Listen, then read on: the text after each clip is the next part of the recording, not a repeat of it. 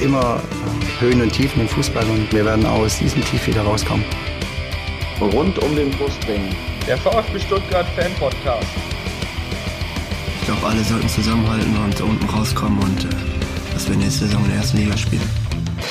Wir spielen in der zweiten Liga, unsere Fans gehören in die Champions League. Das ist, ähm, wie gesagt, mit keinen Worten zu erklären. Herzlich willkommen zum Podcast rund um den Brustring. Mein Name ist Lennart und heute begehen wir schon Folge 18 dieses Podcasts. Und auch heute ist natürlich wieder der Tom dabei. Hallo Tom. Guten Abend oder guten Morgen, je nachdem, wann ihr den Podcast hört. Und auch zur Folge 18 haben wir uns wieder einen Gast eingeladen. Das ist heute der Manuel. Hallo Manuel. Hallo ihr beiden. Freue mich, dass Hallo. ich da sein darf. Hallo. Tom, möchtest du kurz mal einen Überblick über die Themen geben, über die wir heute sprechen wollen? Äh, natürlich. Ähm, wir werden natürlich erstmal unseren Gast vorstellen, damit ihr auch äh, wisst, mit wem ihr es zu tun habt. Wir reden über die Zu- und Abgänge, die wir in der Winterpause ähm, ja, bekommen oder abgegeben haben. Also allgemein ein Rückblick über die Winterpause. Und wir geben natürlich einen Ausblick über die nächsten Spiele gegen St. Pauli, Düsseldorf und Sandhausen. Genau. Ja, dann ähm, allen, die, dem, was es noch nicht gewünscht haben, über den, über den Blog vielleicht oder über Facebook auch noch ein frohes neues Jahr. Auch dir, Manuel, wenn es dafür noch nicht zu spät ist. Ähm, genau, dann läuten wir mal diese Podcast, dieses Podcast-Jahr ein. Ähm, und beginnen mit der Vorstellung von Manuel. Den Manuel, ähm, den kennen die meisten wahrscheinlich vor allem über Twitter unter einem anderen Namen. Äh, Manuel, ähm, unter welchem Twitter-Namen kennt man dich und erklär mal, was es damit auf sich hat. Also mein Twitter-Nick ist Heinz Kamke. Die, ähm, zumindest einige der Älteren werden sich vielleicht ähm, aus ihrer Kindheit an ein Fußballbuch erinnern. Elf Freunde müsst ihr sein. Der Spruch ist ja bekannt. Ähm, das ist aber tatsächlich ein, ein Fußballbuch von Sami Drechsel aus den 50er Jahren hat es, glaube ich, geschrieben. Ähm, und da geht es eben um der, der Protagonist ist eben ein junger Fußballspieler, der Heinz Kamke heißt. Und das ist so das Buch, ich vermute, es gibt kein Buch, das ich so oft gelesen habe wie dieses Buch, also vor allem als Kind, aber auch, auch in den letzten Jahren immer mal wieder. Und da lag es so ein bisschen auf der Hand, als ich damals mit Twitter angefangen habe, eben mich, mir diesen, diesen Nick zu geben. Ja. Als du mit Twitter angefangen hast, das war auch eher schon in grauer Vorzeit, oder? Ich glaube, seit ich mich auf Twitter bewege und mit dem VfB auseinandersetze, äh, irgendwie kenne ich dich da oder folge dir zumindest. Ähm, ich habe gerade eben ein bisschen die Unwahrheit gesagt. Ich habe kurz davor war ich auch schon mal ein bisschen unter anderem Namen unterwegs, aber als Heinz Kampke bin ich, glaube ich, seit 2008 irgendwann bei, bei Twitter. Ja, und das ist ja in, Also- in den sozialen Netzen schon eigentlich ein Jahr, Jahrhundert quasi. Ja. ja, schön. Ähm, ja, dann erzähl doch mal ein bisschen was über dich. Wo kommst du her? Was machst du sonst so, wenn du nicht ähm, auf Twitter unterwegs bist? Ähm, also ich komme ursprünglich vom Bodensee. Ähm, Teil Bodensee, äh, um das vielleicht gleich äh, hinzuzufügen. Ähm, und konnte mir auch lange nicht vorstellen, so als, als Kind und Jugendlicher irgendwann in Stuttgart landen. Jetzt bin ich aber mittlerweile doch 15, 17 Jahre in Stuttgart. Ähm, aus beruflichen und, und familiären Gründen irgendwann hierher nach äh, Stuttgart gekommen ähm, und seit ziemlich genau so lange eigentlich auch ähm, Dauerkartenbesitzer beim VfB. Ähm, ja, und was ich sonst so mache, ist relevant, sage ich jetzt mal, für hier für die für dieses VfB-Thema, für Fußballthema. Aber es ist natürlich so, dass wenn ich mich online bewege, ähm, ich hatte irgendwann mal in meinem Blog, äh, das in letzter Zeit nicht so sehr sonderlich aktiv ist, ähm, den an alle, über alles Mögliche zu schreiben, was ich auch manchmal getan habe, aber irgendwann kam halt dann doch irgendwann relativ bald ein Fokus auf, auf Fußball und, und dann eben speziell auf den VfB. Mhm. Den Blog hast du gerade schon angesprochen, der heißt Angedacht. Ähm, Hm? Das beschreibt, glaube ich, schon ganz gut ähm, das, was du gerade, ähm, wie du ihn gerade auch charakterisiert hast, dass du erstmal über alles geschrieben hast, oder alles Mögliche, und dann ähm, ist es aber irgendwann vor allem zu einem VfB-Blog geworden. Hm? Ähm, ja, warum, wie du zum Bloggen gekommen bist, hast du im Grunde schon beschrieben. ja, so Ähm, ganz. dann führe, führe bitte aus. ich, ich finde die Geschichte tatsächlich eigentlich ganz hübsch, weil wir, ich hatte gemeinsam mit einem Freund ähm, angefangen, einen Hochzeitsblog zu schreiben. Das klingt jetzt erstmal, ja, Hochzeitsblog. Ähm, ich fand es damals schon sehr spannend, weil wir nicht über seine oder meine Hochzeit geschrieben hatten, sondern über die eines dritten Freundes. Und zwar haben wir ohne dessen Wissen und auch ohne das Wissen der Frau ihn quasi anderthalb Jahre lang begleitet. Also bereits, als wir zum ersten Mal gehört haben, dass er wohl demnächst einen Antrag seiner Freundin ähm, damals äh, stellen will, ähm, oder stellen, wie sagt man da? Ja, auf jeden Fall, dass er hier einen Hochzeitsantrag ähm, macht. Macht. ähm, äh, da haben wir das sozusagen begleitet ohne sein Wissen und haben dann wirklich sehr intensiv gebloggt äh, damals und auch alles Mögliche ausprobiert, äh, was man sonst so an Social Media vielleicht noch drumherum machen kann und haben es dann auf der Hochzeit ähm, präsentiert, was wirklich eine sehr schöne Sache war, große Überraschung auch. Mhm. Ähm, und als es dann vorbei war, war halt so eine gewisse Leere vorhanden, wo ich dann eben gesagt habe, ich will jetzt einfach mal weiter bloggen. Ähm, und da war, lag dann tatsächlich dieser Name angedacht, weil weil es eben wirklich erst ein angedachtes äh, Blog war. Sprachpuristen mögen das, das Wort angedacht sicher nicht. Ähm, und auch was was jetzt so Themen, was die das die Themen anbelangt, wie vorher schon gesagt, war ich mir sehr unsicher und habe dann einfach mal so so angefangen und ähm, eben nichts zu Ende gedacht sozusagen. Und ähm, seither bin ich auch mal regelmäßiger, mal eben nicht so regelmäßig dabei, aber doch ähm, würde mich schon nach wie vor als, als Blog-Enthusiasten, auch lesender Blog-Enthusiast ähm, ähm, bezeichnen. Mhm. Dann hast du dich ja ähm, vom Blog-Enthusiasten auch noch zum Dichter weiterentwickelt in den letzten Jahren, vor allem in der Weihnachtszeit. Ja. Ähm, magst du ein bisschen was darüber erzählen, wie du zu den Adventsgedichten gekommen bist und was sind das, was sind das für Gedichte? Also es ist, ähm, ich habe 2012 damit angefangen, da war es einfach so, da hatte ich gedacht, ach ja, was, wie es halt so ist, was könnte mein Blog mal machen? Und dann war so November und dann dachte ich, ach ja, ich mache mal einen Adventskalender. Und habe mir dann über Thema lag zu dem Zeitpunkt äh, relativ nahe, dann zu sagen, ich gehe einfach mal den, den VfB-Kader mehr oder weniger durch und schreibe über jeden ein bisschen was. Ähm, damals war der, der VfB-Fokus eben auch im Blog ziemlich ausgeprägt und ähm, habe dann gedacht, naja, irgendwie was einfach sowas schreiben ist vielleicht ja, langweilig, weiß ich nicht. Ähm, und ich mochte immer schon Limericks eigentlich ziemlich gern und habe dann eben 2012 angefangen, an, über jeden Spieler oder 1 bis 24 ähm, eben so ein, so ein Fünfzeiler zu schreiben ähm, damals auch noch ohne, dass man irgendwie raten musste oder so. sondern, äh, das, das ist dann, äh, um das vielleicht vorwegzunehmen, das ist dann eben in den letzten beiden Jahren so entstanden. Also ich habe mich dann thematisch, ich glaube, ich habe dann 2013 ähm, habe ich andere Leute Limericks schreiben lassen äh, über Nationalmannschaft äh, und dann weiß ich nicht mehr, 2014 glaube ich, ähm, dann tatsächlich versucht, mich an ganz vielen verschiedenen Gedichtformen zu, zu versuchen. Ja, versucht zu versuchen. Also jeden Tag, jeden Tag quasi ein anderes, eine andere Gedichtform ähm, mit sportlichen Themen und habe dann 2015 und 2016 in, in Sonettform ähm, Sportereignisse oder, oder Sportler und Sportlerinnen beschrieben und da dann tatsächlich bewusst, ohne ähm, sie zu nennen und in Rätselform, zwar überraschend ähm, erfolgreich, zumindest in so einer gewissen Nische. Mhm. Und ähm, waren wohl auch, also Dezember 2015 und Dezember 2016 waren wohl die zugriffsstärksten äh, Monate in meinem Blog aller Zeiten. Wahrscheinlich mehr als in den meisten kompletten Jahren hatte ich da äh, in einem Monat jeweils Zugriffe. Ja, wenn man das so ein bisschen auf. Hab, oh, Entschuldige, ja. ja. Ja, klar, mach weiter. Und was wir dann noch gemacht hatten, äh, jetzt ohne, jetzt will ich es aber echt nicht übertreiben, war 2000, 2014 und 2016 habe ich gemeinsam mit ähm, Sascha Rebiger und ganz vielen ähm, dann mitwirkenden mit, zunächst mit Lesenden und dann mit Wirkenden äh, sozusagen die EM 2016 und davor die WM 2014 quasi in Echtzeit, ähm, ja, also zu jedem Spiel wirklich haben wir zwei oder drei ähm, Fünfzeiler geschrieben, jeweils aus der Perspektive der beiden Mannschaften. Ähm, großer Spaß, äh, ziemlich anstrengend und ich glaube auch für den Leser manchmal einfach zu viel. Aber wir hatten Spaß. Ja, das ist, das ist ja das Wichtigste. Ja, ich wollte gerade sagen, also wenn man so Twitter verfolgt, äh, und die Community, dann hat das schon äh, doch eine ziemliche Berühmtheit erlangt. Ähm, ja, liebe Hörer, ihr merkt schon, für rund um den Brustbringen braucht man jetzt auch ein Germanistikstudium fast.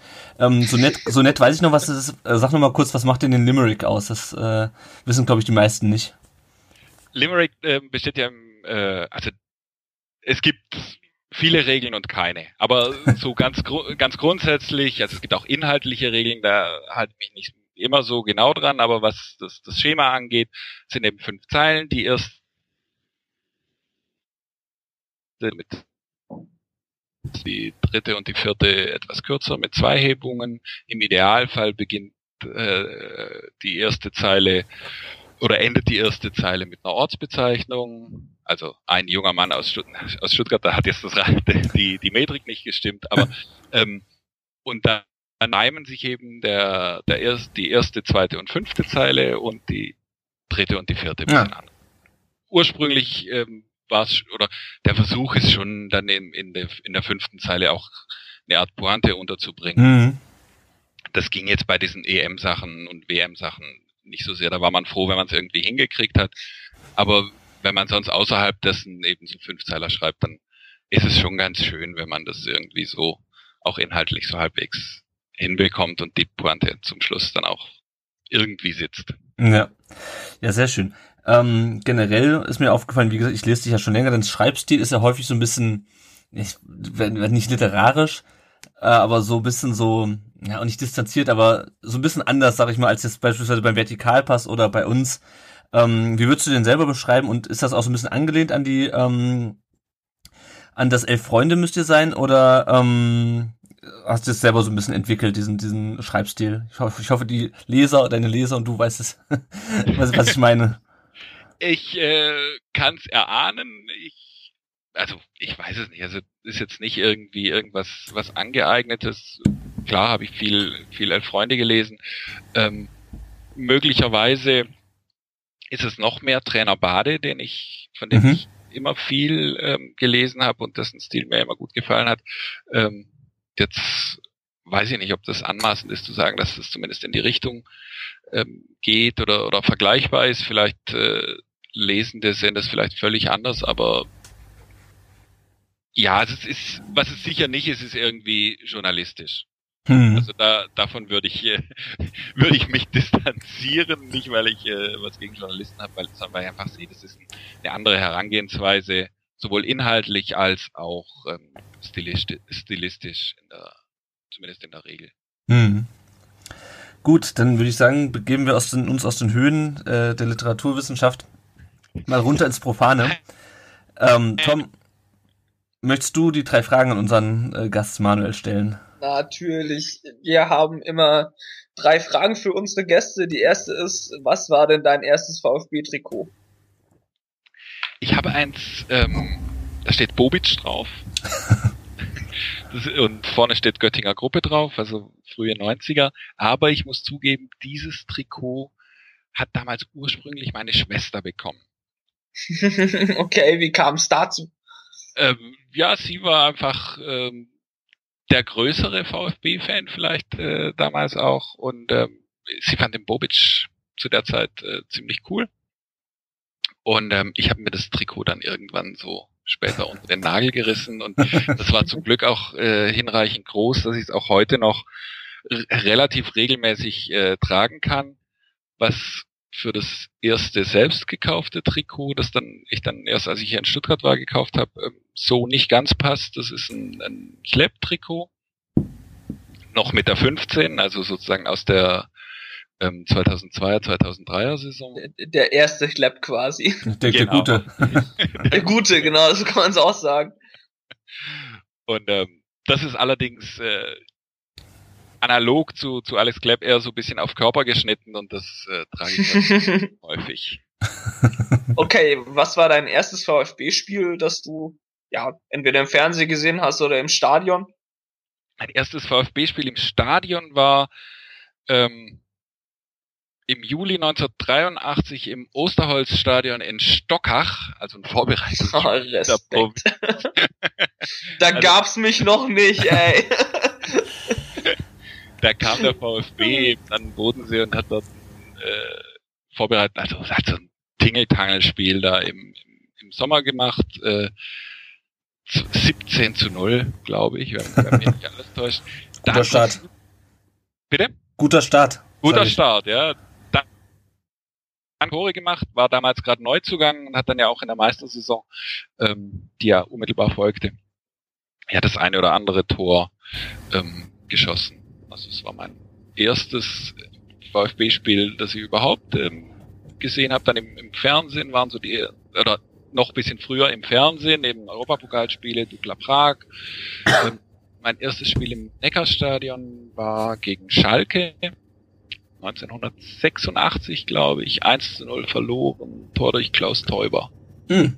Hm. Da, da ja. war ich dann mal wahrscheinlich langsam geboren. ähm, du hattest erwähnt, dass du eine Dauerkarte hast zu Hause in Stuttgart. Wo ist denn dein Platz im Neckarstadion? Oder also Block ja. oder äh, ähnliches reicht. In der in der Cannstatter Kurve im Oberrang, so ein bisschen in der Kurve Richtung Richtung gegen gerade hin. Also und zwar Ober, Oberrang ist ja ähm, sind ja zum Teil Sitzplätze, beziehungsweise mhm. offiziell sind glaube ich alles Sitzplätze, aber ich bin dann doch in einem in einem Stehbereich sozusagen. Also bei der alten Garde sozusagen. Genau. Ah, sehr gut. Dann kann man kann man kann ich es ungefähr äh, Stadion geografisch einordnen. Ähm, wir hatten wir hatten gerade noch einen äh, kleinen Aussetzer, deswegen interessiert mich doch noch bei dem Testspiel. Wer hat da viele Tore geschossen? Dan Corneliusson. Ah, okay, super. Das ging irgendwie in den Weiten des Internets kurz unter. Der war ja damals nur ein Jahr beim VfB, eben in der Meistersaison. Mhm. Weiter irgendwie nach, nach Italien, glaube ich. Aber ich will mir nicht festlegen, ich weiß es nicht sicher. Mhm. Ich kenne ihn ehrlich gesagt eh nicht. ja, doch, der, der, der Name sagt mir was, aber spielen habe ich nie gesehen. Ähm, vielleicht grad, noch gerade die Frage anschließen. Magst du noch mal ein bisschen beschreiben, wie du zum VfB gekommen bist? Du hast ja schon erwähnt, dass deine Schwester eigentlich der größere VfB-Fan war. Wir hatten jetzt hier schon Leute zu Gast, die waren früher mal Freiburg-Fans oder ähm, haben früher anderen Vereinen angehangen, bevor sie zum Konver VfB konvertierten. Wie war das bei dir? Ähm, ich habe eine Bayern-Kindheit. Also mein Vater war großer Bayern-Fan. Mhm. Oder ist, nein, stimmt nicht. Mein Vater ist großer, äh, großer FC Bayern-Fan. Und ich habe mich da dann schon lange gebraucht, um mich davon zu, zu emanzipieren. Und ähm, ab dann so richtig, tatsächlich, als ich dann in, in Stuttgart war, also um die Jahrtausendwende, ähm, wirklich dann eben ging das richtig los mit, mit Dauerkarte. Vorher war es vorher war schon stärker nur ein, ein starkes Sympathisieren, ähm, aber ohne dass ich jetzt äh, jede Woche vom Bodensee irgendwie äh, hier hoch hätte fahren, also hier hoch nach Stuttgart hätte fahren wollen. Das war mhm. ab und zu mal dann, dann so drin. Ähm, aber das war dann schon auch, und dann, dann gibt's ja auch so, also bei mir gab's die zumindest dann auch Phasen im, im Studium irgendwie, wo man jetzt gar nicht so intensiv ähm, Fußball verfolgt, dann studiert man mal noch im Ausland und ist irgendwie so ein bisschen weg von dem, von dem Ganzen. Und das war dann wirklich so mit der mit dem äh, mit der Ankunft in Stuttgart, ähm, wo sich dann auch einfach beruflich Dinge verändert hatten, war wieder die die ähm, die Nähe zum Fußball A ausgeprägter und dann auch die die Nähe zum zum VfB eben so richtig ausgeprägt. Sehr schön. Das hört sich ein bisschen an wie Fever Pitch von Nick Hornby. Ich weiß nicht, ob du das gelesen hast.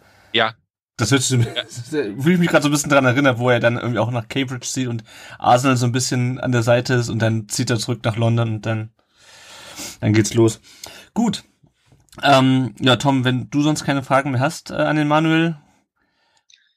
Steigen wir in die bittere Realität ein. Genau. Zweite die, Liga. genau, die bittere Realität heißt auch, dass wir schon seit einer Weile äh, kein VfB-Spiel mehr gesehen haben. Ziemlich genau seit einem, ähm, seit einem Monat jetzt. Das heißt, äh, es ist Winterpause, draußen ist kalt, der VfB fliegt in den Süden und der VfB kauft und verkauft Spieler. Ähm, wir würden jetzt mal einen kleinen Rückblick auf die Winterpause machen und uns zunächst mal dem Kader bzw. den Zu- und Abgängen zuwenden. Ähm, ich würde die mal kurz durchgehen, zunächst den Zugang und dann die bisher vier Abgänge und dann ähm, können wir mal kurz über jeden einzelnen Spieler sprechen. Ähm, wir hatten einen Zugang, der wurde sogar schon vor Weihnachten festgemacht, das ist Julian Green vom FC Bayern der äh, überraschenderweise nicht äh, ausgeliehen wurde, was man zunächst hätte vermuten können, sondern der für eine sechsstellige Ablöse, wie es hieß, ähm, verpflichtet wurde, hat einen Vertrag bis 2019 unterschrieben und trägt jetzt die Nummer 37. Äh, Julian Green Ähm, kommt, glaube ich, ursprünglich aus der, also ist ein US-Amerikaner, kommt aus der Bayern-Jugend ursprünglich, hat sich in München da nicht durchgesetzt, ähm, ist dann zum HSV gewechselt, sollte dort äh, in der in der zweiten Mannschaft dann auch spielen beim HSV, hat sich geweigert ähm, und ist dann wieder zurück nach München gekommen, aber auch ohne große Einsatzchancen, glaube ich. Und hat sich dann jetzt entschieden, den Schritt in die zweite Liga zu machen. Ähm, wir hatten noch auf dem Blog mit zwei äh, Fans äh, seiner Ex-Vereine gesprochen, einem, äh, einem HSV-Fan und einem Bayern-Fan. Ähm, ja, was, was ist so eure Meinung zu dem, ähm, zu dem Transfer? Wie schätzt ihr Green ein? Meint ihr, der hilft uns weiter? Manuel, vielleicht magst du mal anfangen mit deiner Einschätzung. Ähm, klares, ich weiß es nicht. Also, es ist natürlich, ähm, dass man sich bei den bei den Bayern nicht nicht durchsetzt als junger Spieler, das ist jetzt nicht so überraschend. Ähm, dass beim HSV nicht gelungen ist, ist vielleicht in den äh, vergangenen Jahren ähm, angesichts der Situation dort auch nicht ganz so überraschend. Also ich glaube, da war es sicher nicht so einfach, jetzt als äh, junger Mann dazu kommen und, so, und ähm, in eine schwier in ein schwieriges Umfeld, in eine nicht funktionierende Mannschaft, soweit man das von, von außen beurteilen konnte, in äh, Verein, der ähm, in dem es drunter drüber geht, äh, kann ich mir vorstellen, dass das nicht ganz einfach war und trotzdem ist es jetzt schon so, der, dass eben Julian Green ähm, jetzt schon ein paar Jahre da unterwegs ist und es halt noch nicht so richtig gerissen hat, wenn man davon absieht, dass ein WM-Tor geschossen hat. Mhm. Ähm, und ich muss ganz ehrlich sagen, ich habe zu wenig von ihm gesehen, eben weil er ja auch kaum äh, zum Einsatz kam, um beurteilen zu können, ob der den, ob er den VfB wirklich äh, weiterbringt. Also das heißt, ich muss mich wirklich, äh, was ich gern tue, darauf verlassen, dass die äh, Leute um, um äh, Herrn Schindelmeiser wissen, was was sie tun. Ähm, aber ich, ich hatte den auch lange, eher als, als Mittelstürmer auf dem, auf dem Schirm und erst vor zwei Jahren dann überhaupt mal gemerkt, dass der ja nur, weiß nicht, 1,73 oder so oder mhm. so groß ist und, und doch viel, viel wuseliger als, als ich mir das vorgestellt hatte. Aber ich kann ihn nicht seriös äh, einschätzen. Ähm, Tempo hat er wohl, was man allenthalben hört. Und das ist schon mal eine wichtige Voraussetzung, glaube ich, ähm, wie wir ja auch dieses Jahr jetzt mit, mit Manet, mit Asano gesehen haben, dass das äh, sicher das ist, was der Trainer sich wünscht und was auch dem VfB ähm, weiterhelfen kann. Mhm. Alles weitere müssen wir abwarten, meines Erachtens. Ja. Tom, wie ist, wie ist deine Einschätzung so bisher von dem, was du irgendwie gehört oder gelesen hast von ihm oder vielleicht auch schon mal äh, hast spielen sehen? Also, äh, spielen sehen habe ich ihn, glaube ich, tatsächlich mal, als er in seiner Hamburger Zeit war. Das war ja alles irgendwie nicht so prall. Das war natürlich auch noch äh, erste Liga. Aber ich will auch ehrlich gesagt, oder, oder kann besser gesagt, eigentlich keine Einschätzung abgeben. Was mir ein bisschen Sorgen bereitet ist, dass er, ähm, ähm, ja, dass es seinen Charakter manchmal ein bisschen angezweifelt wird oder nicht Charakter, eher die Einstellung und das, das macht mir so ein bisschen Sorgen. Ich hoffe, dass er das hinter sich gelassen hat. Ich meine, auf der anderen Seite ist der Junge jetzt auch, äh, ich habe es gerade mal gegoogelt, 21 Jahre alt. Mhm. Also, oder vielmehr 21 Jahre jung, muss man ja sagen. Und ähm, ich glaube schon, dass er ziemlich viel Potenzial hat und ähm, er kommt von den Bayern, da spielen jetzt auch nicht gerade Halbblinde. Also ich denke schon, dass es auch eine große Chance für ihn ist und ich hoffe, dass es bei uns nutzt. Und anscheinend kann er ja auch ähm, ja alles irgendwo in der Offensive spielen. Und ich denke, das wäre schon. Also offensiv sind wir ja eh super besetzt, aber da kommen wir nachher noch im Detail dazu. Also ich bin vorsichtig optimistisch, kann aber auch äh, ja nichts dazu sagen. Wie siehst du das denn? Ja, ich habe mich, ähm, ich muss mich da auch wirklich mehr auf die Meinung von Experten verlassen. Äh, ich hatte ja gerade schon angesprochen, dass wir im, dass ich im Blog schon mal zwei Fans seiner Ex-Fan interviewt hatte, ähm, also ein Bayern-Fan, den ich dann gesprochen habe, der meinte, dass halt gerade durch, das WM-Tor äh, so ein bisschen die Bodenhaftung verloren hat ähm, und er meint, dass ein zweites Jahr bei den äh, Amateuren bei, bei ihnen nochmal gut getan hätte. Ähm, er wollte dann aber nicht mehr vierte Liga spielen, wo die äh, Bayern Amateure ja spielen und ist dann zum HSV. Und es war Slomka, der ihn unbedingt wollte. Der ist aber dann, war aber dann kurze Zeit schon später schon wieder weg, also auch so ein bisschen unglücklich. Ähm, ja, und dann ist es halt die Frage, ähm, ob ich dann als junger Spieler das hinnehme, dass ich dann zweite Mannschaft spielen muss ähm, oder ob ich mich halt für ein bisschen was Besseres halte. Das sehe ich auch ein Problem, bisschen problematisch. Ähm, ich denke mir aber jetzt, da auch dann schon Bayern wieder zurückgekehrt ist, ähm, ich hoffe, dass er das ein bisschen ähm, verarbeitet hat und da, äh, daran auch ein bisschen gereift ist und zumindest was die Einstellung angeht, äh, da jetzt ein bisschen, bisschen, bisschen reifer geworden ist. Ähm, ja, ihr hattet das schon angesprochen, wie gesagt, offensiver Spieler. Offensiv ähm, sind wir jetzt schon ziemlich gut aufgestellt. Da wird uns sicherlich noch mal ein bisschen, äh, ein bisschen mehr Auswahl bieten. Er soll ja auch sehr schnell sein. Ähm, ja, ich bin mal gespannt. Also ich habe heute Morgen noch in den, äh, in den Brustring-Talk reingehört, wo der Philipp Meisel äh, zu Gast war. Der meinte, also er sieht ihn noch nicht so weit, weil er halt einfach lange auch nicht, nicht trainiert, äh, nur trainiert hat und nicht gespielt hat. Ähm, jetzt bin ich, bin ich gespannt, wie, wie schnell er wirklich zum Einsatz kommt. Ich meine, das Gute ist, dass wir nicht direkt auf ihn angewiesen sind, dass er aber im Nachhinein ähm, oder gegen Saisonende dann vielleicht nochmal die Alternative sein kann zu anderen Spielern. Ähm, und was ich mir halt auch vorstellen kann, ist, dass man ihn halt ähm, dahingehend aufbaut, dass Manet ja einfach nur für zwei Jahre ausgeliehen ist.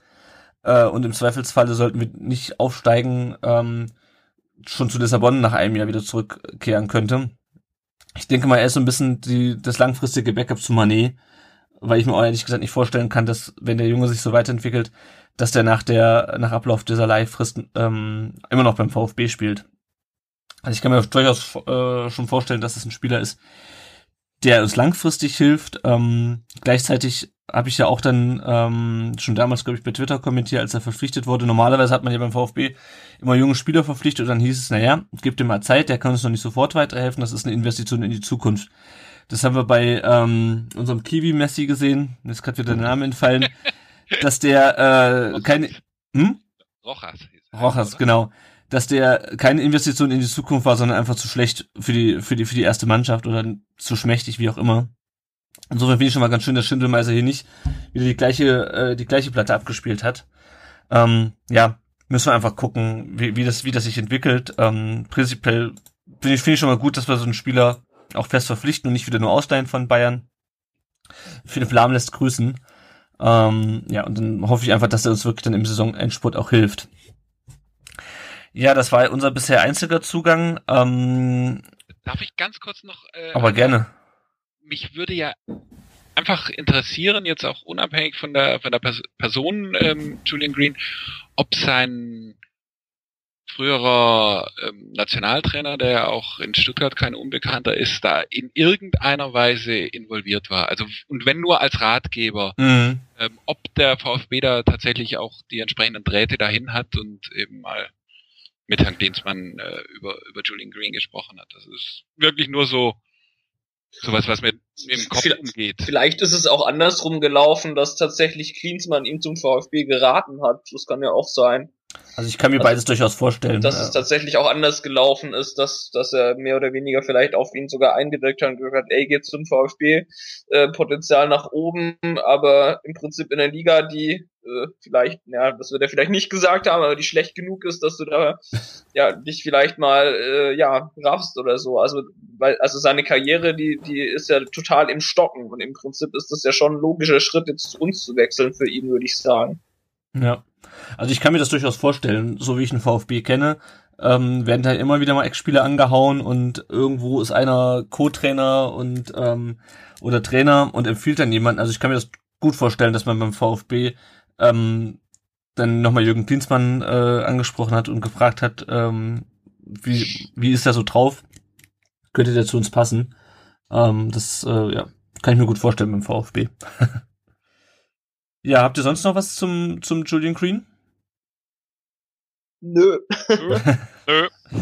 Ich denke mal, was denn ähm, eine Gesamtbewertung äh, der Transfers und jetzt des Kaders können wir dann später nochmal vornehmen.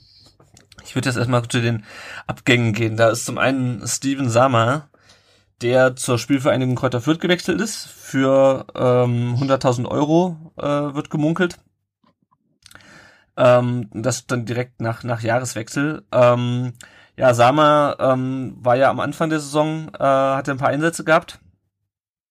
Kam dann aber am, am Ende nicht mal mehr an Toni Sunic vorbei. Wurde ja dann auch von Hannes Wolf nicht eingesetzt, der ja schon eher nicht eher auf junge Spieler setzt. Ähm, ja, hat lange in der, in der VfB Jugend äh, gespielt. Äh, und auch bei den Amateuren wurde, beziehungsweise nee, der ist, nee, zu zwölf ist er gekommen, glaube ich. Äh, wurde beim BVB, genau, genau, wurde beim BVB ausgebildet und ist dann von Liverpool zum VfB gewechselt vor ein paar Jahren. Hat aber auf jeden Fall auch Jugend gespielt, glaube ich, und, und Amateure. Ähm, ich finde ehrlich gesagt, der Wechsel ist es kein Verlust für den VfB. Ich weiß auch ehrlich gesagt nicht, ob der sich in Fürth äh, so durchsetzt, weil es wirkte schon, ich meine, klar, er ist noch ein junger Spieler, ähm, aber es wirkte schon noch sehr wackelig, was er so gespielt hat am, am Anfang der Saison. Was meint ihr? Ähm, mir geht's, mir geht's relativ ähnlich. Ich meine nicht, dass, dass Sama noch in der Jugend beim VfB gespielt hat, sondern tatsächlich von Anfang an bei den Amateuren, aber kann es auch nicht mit, mit Gewissheit sagen. Ähm, und da hieß es anfangs, ja, hat man mal kurz aufgehorcht, weil er eben aus Liverpool kam und dann war aber doch gleich von Anfang an eher so, naja, zweite Mannschaft. Und dann äh, wissen wir ja alle, wie das in den letzten Jahren in der Innenverteidigung so ausgesehen hat. Und äh, war dann plötzlich auch mal Steven Sammann Hoffnungsträger. Ähm, aber eigentlich, also ich habe kein Spiel gesehen, wo ich, wo ich gedacht hatte, ja, das, das könnte es vielleicht werden oder der ähm, wird jetzt der neue Mann an der Seite von Timo Baumgartel. Hm. Insofern, ähm, ob er sich in Fürth durchsetzen kann, auch eine schwierige Frage, wobei wir da natürlich in den letzten Jahren schon äh, relativ viele äh, gesehen haben, die hierfür zu gewogen und für zu leicht befunden wurden, sei es ähm, ähm, wie heißt der, der jetzt in Hoffenheim spielt? Ähm, äh, nicht, nicht mal mehr in Hoffenheim, der nach Braunschweig ging. hier. Ja, genau. genau. Und ähm, dann noch äh, Benedikt Röcker, der zumindest dann auch in, in der zweiten Liga, ich glaube auch in Fürth, dann genau. eine anständige Rolle gespielt hat. Ähm, und der in der ersten beim VfB ja eigentlich überhaupt keine keine Chance hatte, ein paar Einsätze, aber da hat es einfach nicht äh, nicht gereicht. Äh, insofern warum sollte sich Sama nicht in, in Fürth dann auch entsprechend einbringen und vielleicht da eine anständige Rolle spielen. Mm. Würde ich nicht ausschließen. Ja, ja vielleicht habe ich ihn auch einfach zu wenig gesehen. Nochmal kurz, ähm, bevor ich äh, mir Toms Einschätzung, äh, bevor ich Tom seine Einschätzung bitte, ich habe nochmal geguckt, also er hat, ähm, er ist auch in der Jugend ziemlich durch die Gegend gehüpft. Äh, zwei Jahre bei Schwarz-Weiß Eppendorf in der Jugend, dann zwei Jahre bei Wattenscheid, zwei Jahre bei Bochum, zwei Jahre in Dortmund, drei Jahre in Liverpool und ist dann 2000 ähm, 12 bei Liverpool in die erste Mannschaft sozusagen aufgerückt oder in den Profikader und ist 2014 dann zum VfB 2 gekommen und hat da 47 Spiele gemacht. Also ich meine, ich habe mal ein Interview mit, also Gesprächsfetzen mit äh, Peter Neuruhr geholt, der ihn irgendwie aus, aus äh, seiner Bochumer Zeit und jetzt auch nicht ähm, total begeistert war. Also wobei er damals, äh, wobei er halt auch diesen Schritt nach Liverpool kritisiert hat, der einfach äh, nicht angemessen war aus mhm. seiner, seiner Sicht und dass er eben lieber sich vernünftig hätte bodenständig weiterentwickeln sollen. Und ja, ja. Punkt. Ja. Ich glaube, er, er, glaub, er hat bei Dortmund auch mit äh, äh, Toni Rüdiger schon zusammengespielt, wenn ich mich nicht ganz irre. Der ist ja auch aus Dortmund, ähm, aus Dortmund gekommen. Jo, also wie gesagt, Tom, was meinst du? Ähm, ja, kann mich eigentlich äh, anschließen ist schon spannend, dass so ein Spieler dann für 100.000 wechselt. Im, Im Sommer, klar, Baumgartel war verletzt. Hat er ja im Prinzip noch unter ähm, Lukai äh, die ersten Spiele, glaube ich, sogar gemacht, neben Sunjic. Und jetzt gibst du ihn ab und den besagten Toni Sunjic auch. Den greife ich jetzt einfach mal vor. Mhm. Und es ist eigentlich schon mal wieder, sage ich mal, fast bezeichnend, dass, äh, dass uns jetzt wieder zwei Innenverteidiger verlassen haben im Winter. Also ist schon ich finde es ehrlich gesagt echt krass. Also es ist tatsächlich eine Baustelle, die wir echt seit Jahren nicht wirklich geschlossen kriegen. Wobei ich jetzt mit Pavard und, Baum und Baumgartel auch endlich mal Hoffnung habe, dass da äh, eine vernünftige Innenverteidigung nachkommt. Also das ist schon mit einer der größten Baustellen, die, die uns Dutt und seine Vorgänger hinterlassen haben, glaube ich. Also. Mhm. Dann können wir vielleicht gerade mal mit Toni Sunic weitermachen. Ja, genau. Ähm, der ist ja nur auch, also ähm, ganz kurz die Rahmendaten. Der wechselt jetzt äh, zum US Palermo, wird ausgeliehen bis Saisonende mit einer Kaufoption, die glaube ich irgendwo bei 1,7 Millionen liegt oder so. Ähm, was immer noch nur die Hälfte von dem ist, was der VfB damals an äh, irgendeinen russischen Verein gezahlt hat, als er ihn kurz vor knapp vor war das letztes Jahr, ja ne? Ja, 2015 im Sommer äh, noch kurz vor Transferende geholt hat. Ähm, da war nämlich ungefähr eine Ablöse von drei Millionen.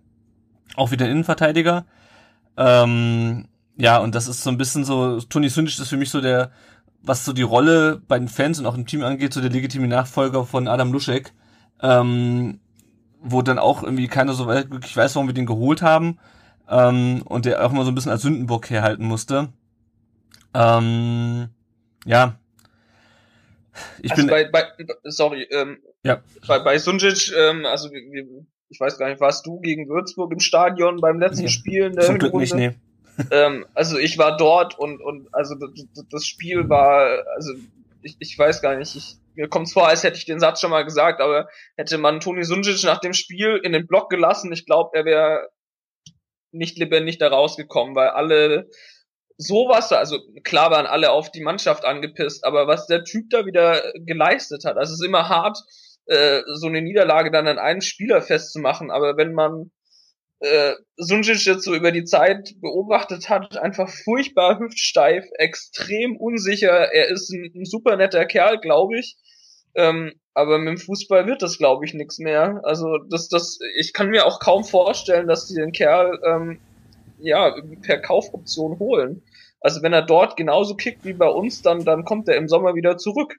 Mhm. Also ich, ich, ich weiß auch nicht, was Dutt in dem gesehen hat. Ich habe keine Ahnung. Also das, das ist vielleicht Innenverteidiger Nummer vier bei uns und wir sind in der zweiten Liga. Also ich finde ihn wirklich nicht gut. Er hat offensiv sicherlich mal ein paar gute ähm, Aktionen gehabt.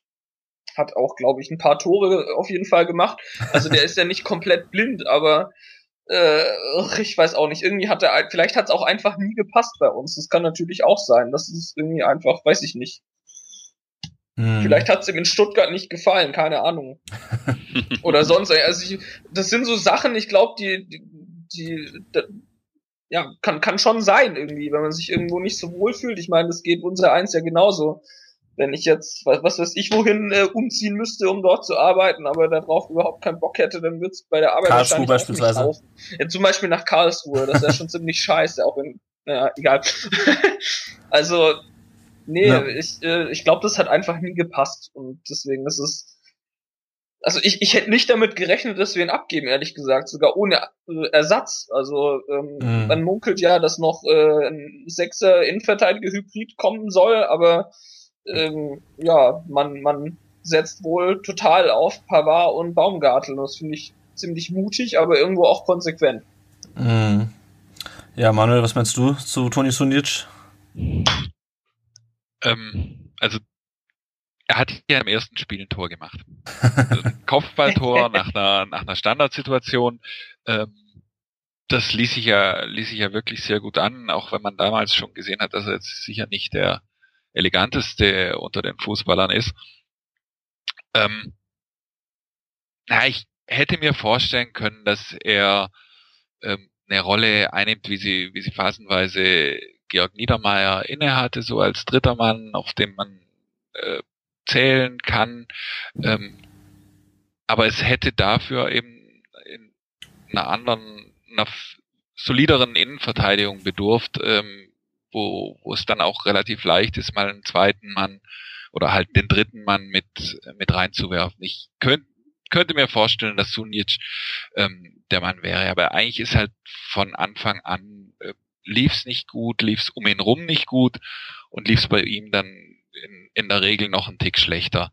Also ich traue mich gar nicht äh, so richtig objektiv zu bewerten, ob der wirklich gar nichts kann, äh, was man ja manchmal denken konnte, mhm. oder ob einfach auch die Rahmenbedingungen für ihn so unglücklich waren, dass es ganz, ganz selten nur gelungen ist, äh, zu zeigen, wozu er fähig sein könnte.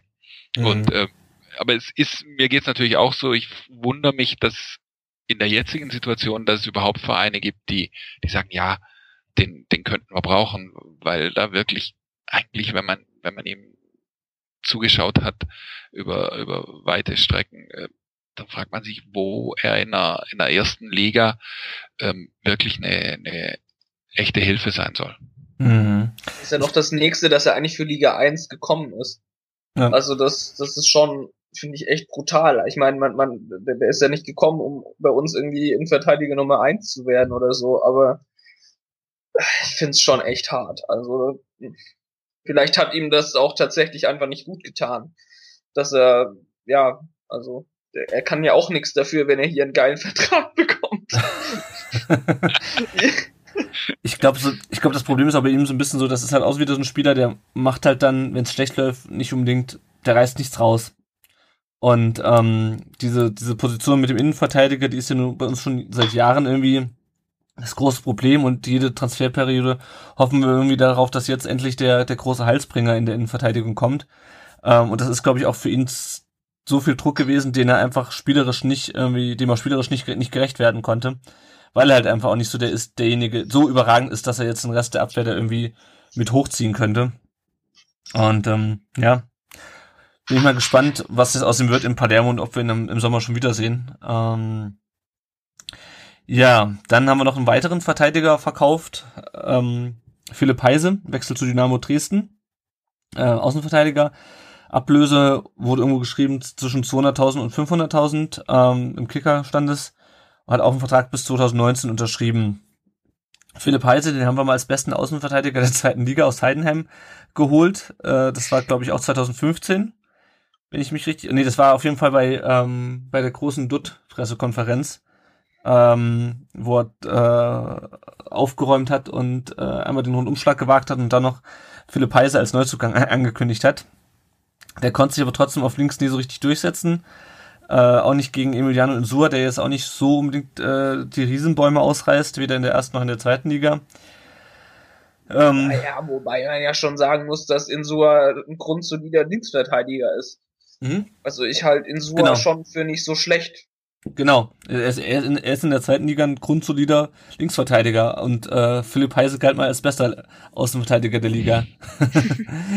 da, da wollte ich äh, drauf hinaus sozusagen.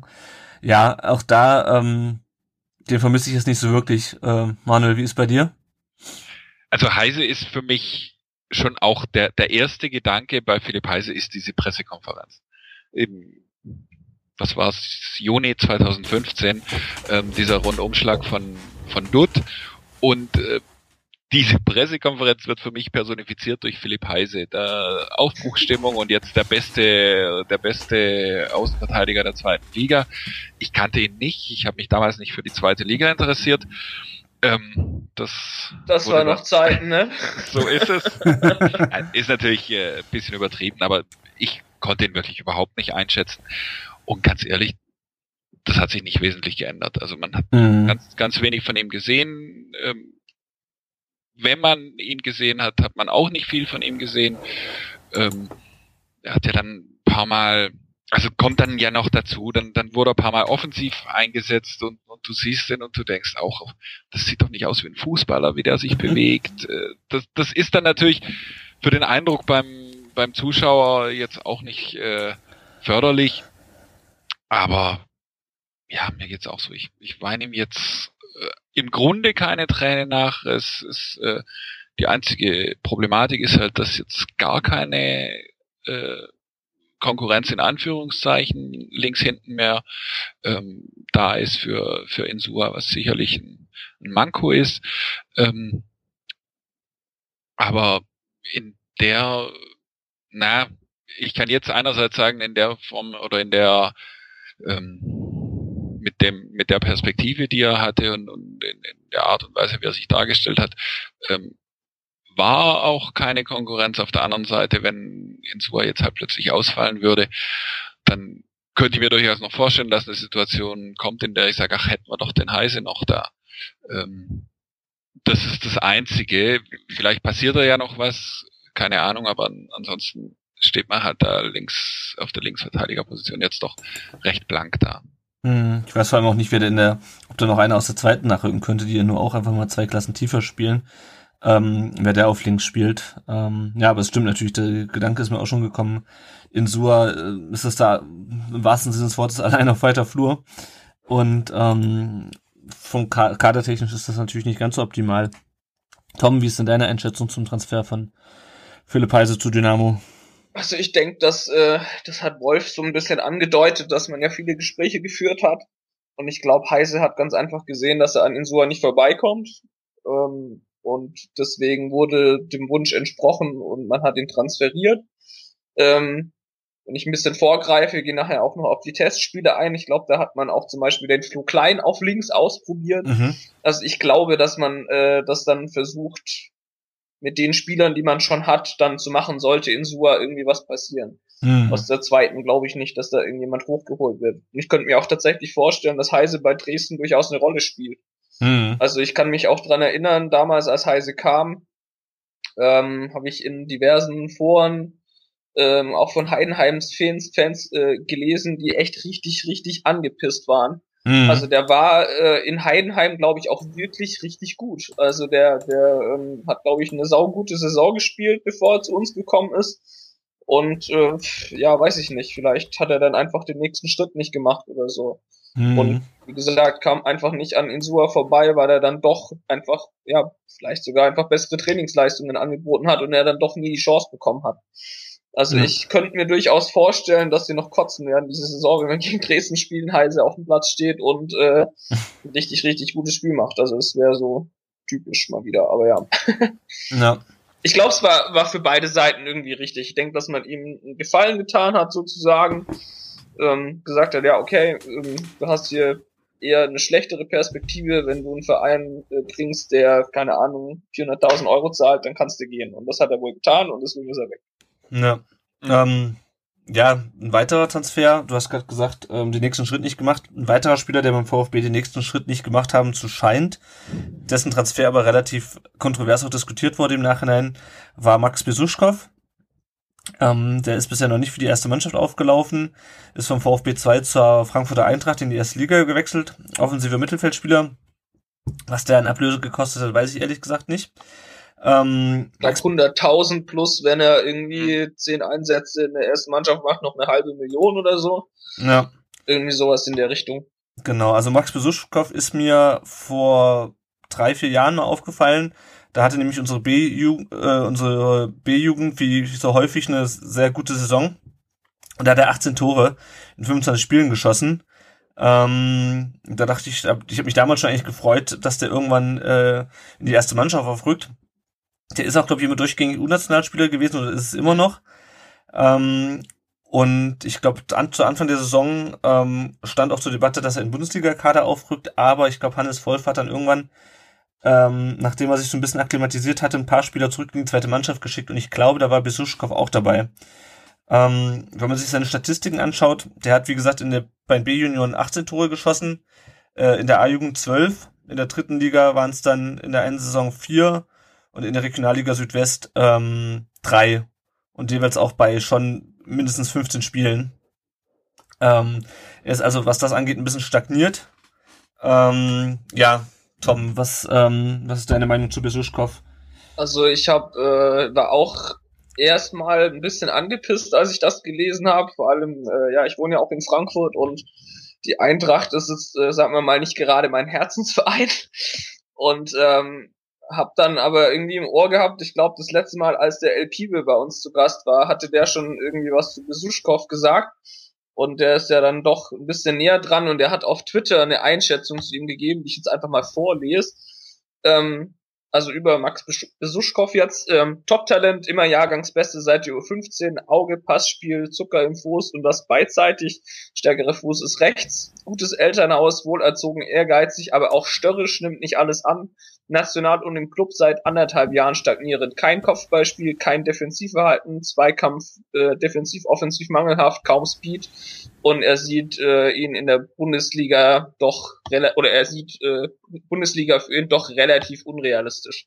Mhm. Und ähm, wenn man das kombiniert mit der Einschätzung oder oder mit der Erklärung, die ähm, Hannes Wolf in einem Artikel in der Stuttgarter Zeitung über ihn gegeben hat, passt auch irgendwie schon zusammen. Da hat äh, Hannes Wolf gesagt, ich kenne Max schon lange und schätze ihn sehr. Er ist vom Typ her zu ähnlich zu den Spielern, die wir schon haben. In der Art, wie äh, und auf welcher Position er spielt, hat es in diesem Moment nicht gepasst. Deshalb haben sich die Türen für ihn bei uns nicht geöffnet. Äh, meiner Meinung nach heißt es übersetzt einfach, der Junge ist zu schlecht. Wir haben schlicht und ergreifend auf der Position, wo er spielen kann, das ist im offensiven Mittelfeld, glaube ich, wenn ich mich jetzt mhm. nicht komplett täusche, ähm, haben wir schlicht und ergreifend bessere Spieler. Und wenn man da mal Mané, Asano, äh, wahrscheinlich auch Maxim anguckt, dann sind die einfach deutlich besser, sind auch relativ jung und äh, da hat er, glaube ich, dann einfach keine Chance und deswegen war es, glaube ich, dann richtig, ihn abzugeben. Hm, wobei ich mich dann natürlich frage, warum verleiht man ihn nicht? Also, weil ich meine, ähm, Asano ist nur ausgeliehen, Manet ist nur ausgeliehen, wie lange Maxim noch da bleibt, wissen wir nicht. Vielleicht ist dann wirklich die Einschätzung halt, also ich meine, die stellen sich ja nicht hin und, und werfen da irgendwie die Scheiße hinterher. Also ich denke, dass die Einschätzung intern dann schon äh, dazu gekommen ist, dass es mit ihm nichts mehr wird. Hm. Wobei man ja auch, also zum Thema Scheiße hinterherwerfen, ähm, er hat ja selber in dem Interview irgendwie gesagt, dass man in, äh, in Stuttgart irgendwie die Zukunft verbaut hätte und ähm, also insofern, wenn man so ein Interview dann im Nachhinein liest, ähm, passt auch wieder zu störrisch, ne? ja, ist vielleicht nicht ganz so schade. Manuel, was meinst du denn zu dem Transfer? Ja, die Argumentation, wir haben da bessere, die, die hat natürlich Lücken. Ähm, das, wir haben auch mal über, oder nicht wir, aber Vereinsverantwortliche haben auch mal über Robin Jalzin und äh, Rani Kedira gesagt, dass sie besser sind als Joshua Kimmich oder über ähm, Sven Ulreich, dass er besser ist als Bernd Leno. Mhm. Da kann man ja auch mal daneben liegen. Ähm, mir, mir tut es schon weh. Ich habe den äh, Max Besuschkow schon öfter auch in der Jugend spielen sehen und es hat halt einfach Spaß gemacht, ihm, ihm zuzuschauen. Da, ich würde vieles von dem, was, was El Pibe, wie du hast ihn gerade zitiert, ähm, gesagt hat, auch so unterschreiben. Ähm, ich traue ihm schon nach wie vor zu, dass er Bundesliga packen kann, auch wenn ich ähm, in, in der noch in der dritten Liga ähm, zumindest auch schon auch Spielen gesehen habe und da schon auch dachte, da fehlt schon noch einiges. Da fehlt körperlich noch einiges, da fehlt an Durchsetzungsvermögen noch einiges. Ähm, Defensivverhalten, auch da würde ich dem Philipp ähm, recht geben. Insofern ähm, ja, ich kann nachvollziehen, dass, dass er es im Moment äh, schwer hatte und weine ihm aber trotzdem eine, eine Träne hinterher. Und ich, der Vergleich äh, Kimmich ist natürlich völlig unrealistisch und, und, und auch Leno. Also ich, ich zähle auch nicht zu denen, die, die ständig schimpfen, wenn, wenn man irgendwie junge Spieler abgegeben, äh, abgibt. Aber, aber es ist schon so eine Wehmütigkeit, ne? Also mir geht's genau. genauso. Also ich, ich fand es damals da, zum Beispiel, und ich mochte den Spieler, mag den heute noch sehr, ich fand es in Ordnung, Sebastian Rudi abzugeben, weil, ich, weil er es einfach hier nicht geschafft hat, so richtig ja. äh, dominierender Spieler zu werden. Ähm, das hat mir sehr wehgetan, aber letztlich glaube ich nicht, dass es in Stuttgart richtig funktioniert hätte. Und ich habe im Moment das, die Befürchtung, dass man auch bei Besuschkow eigentlich eine richtige Entscheidung getroffen hat, selbst wenn er jetzt nächstes oder übernächstes Jahr in, in Frankfurt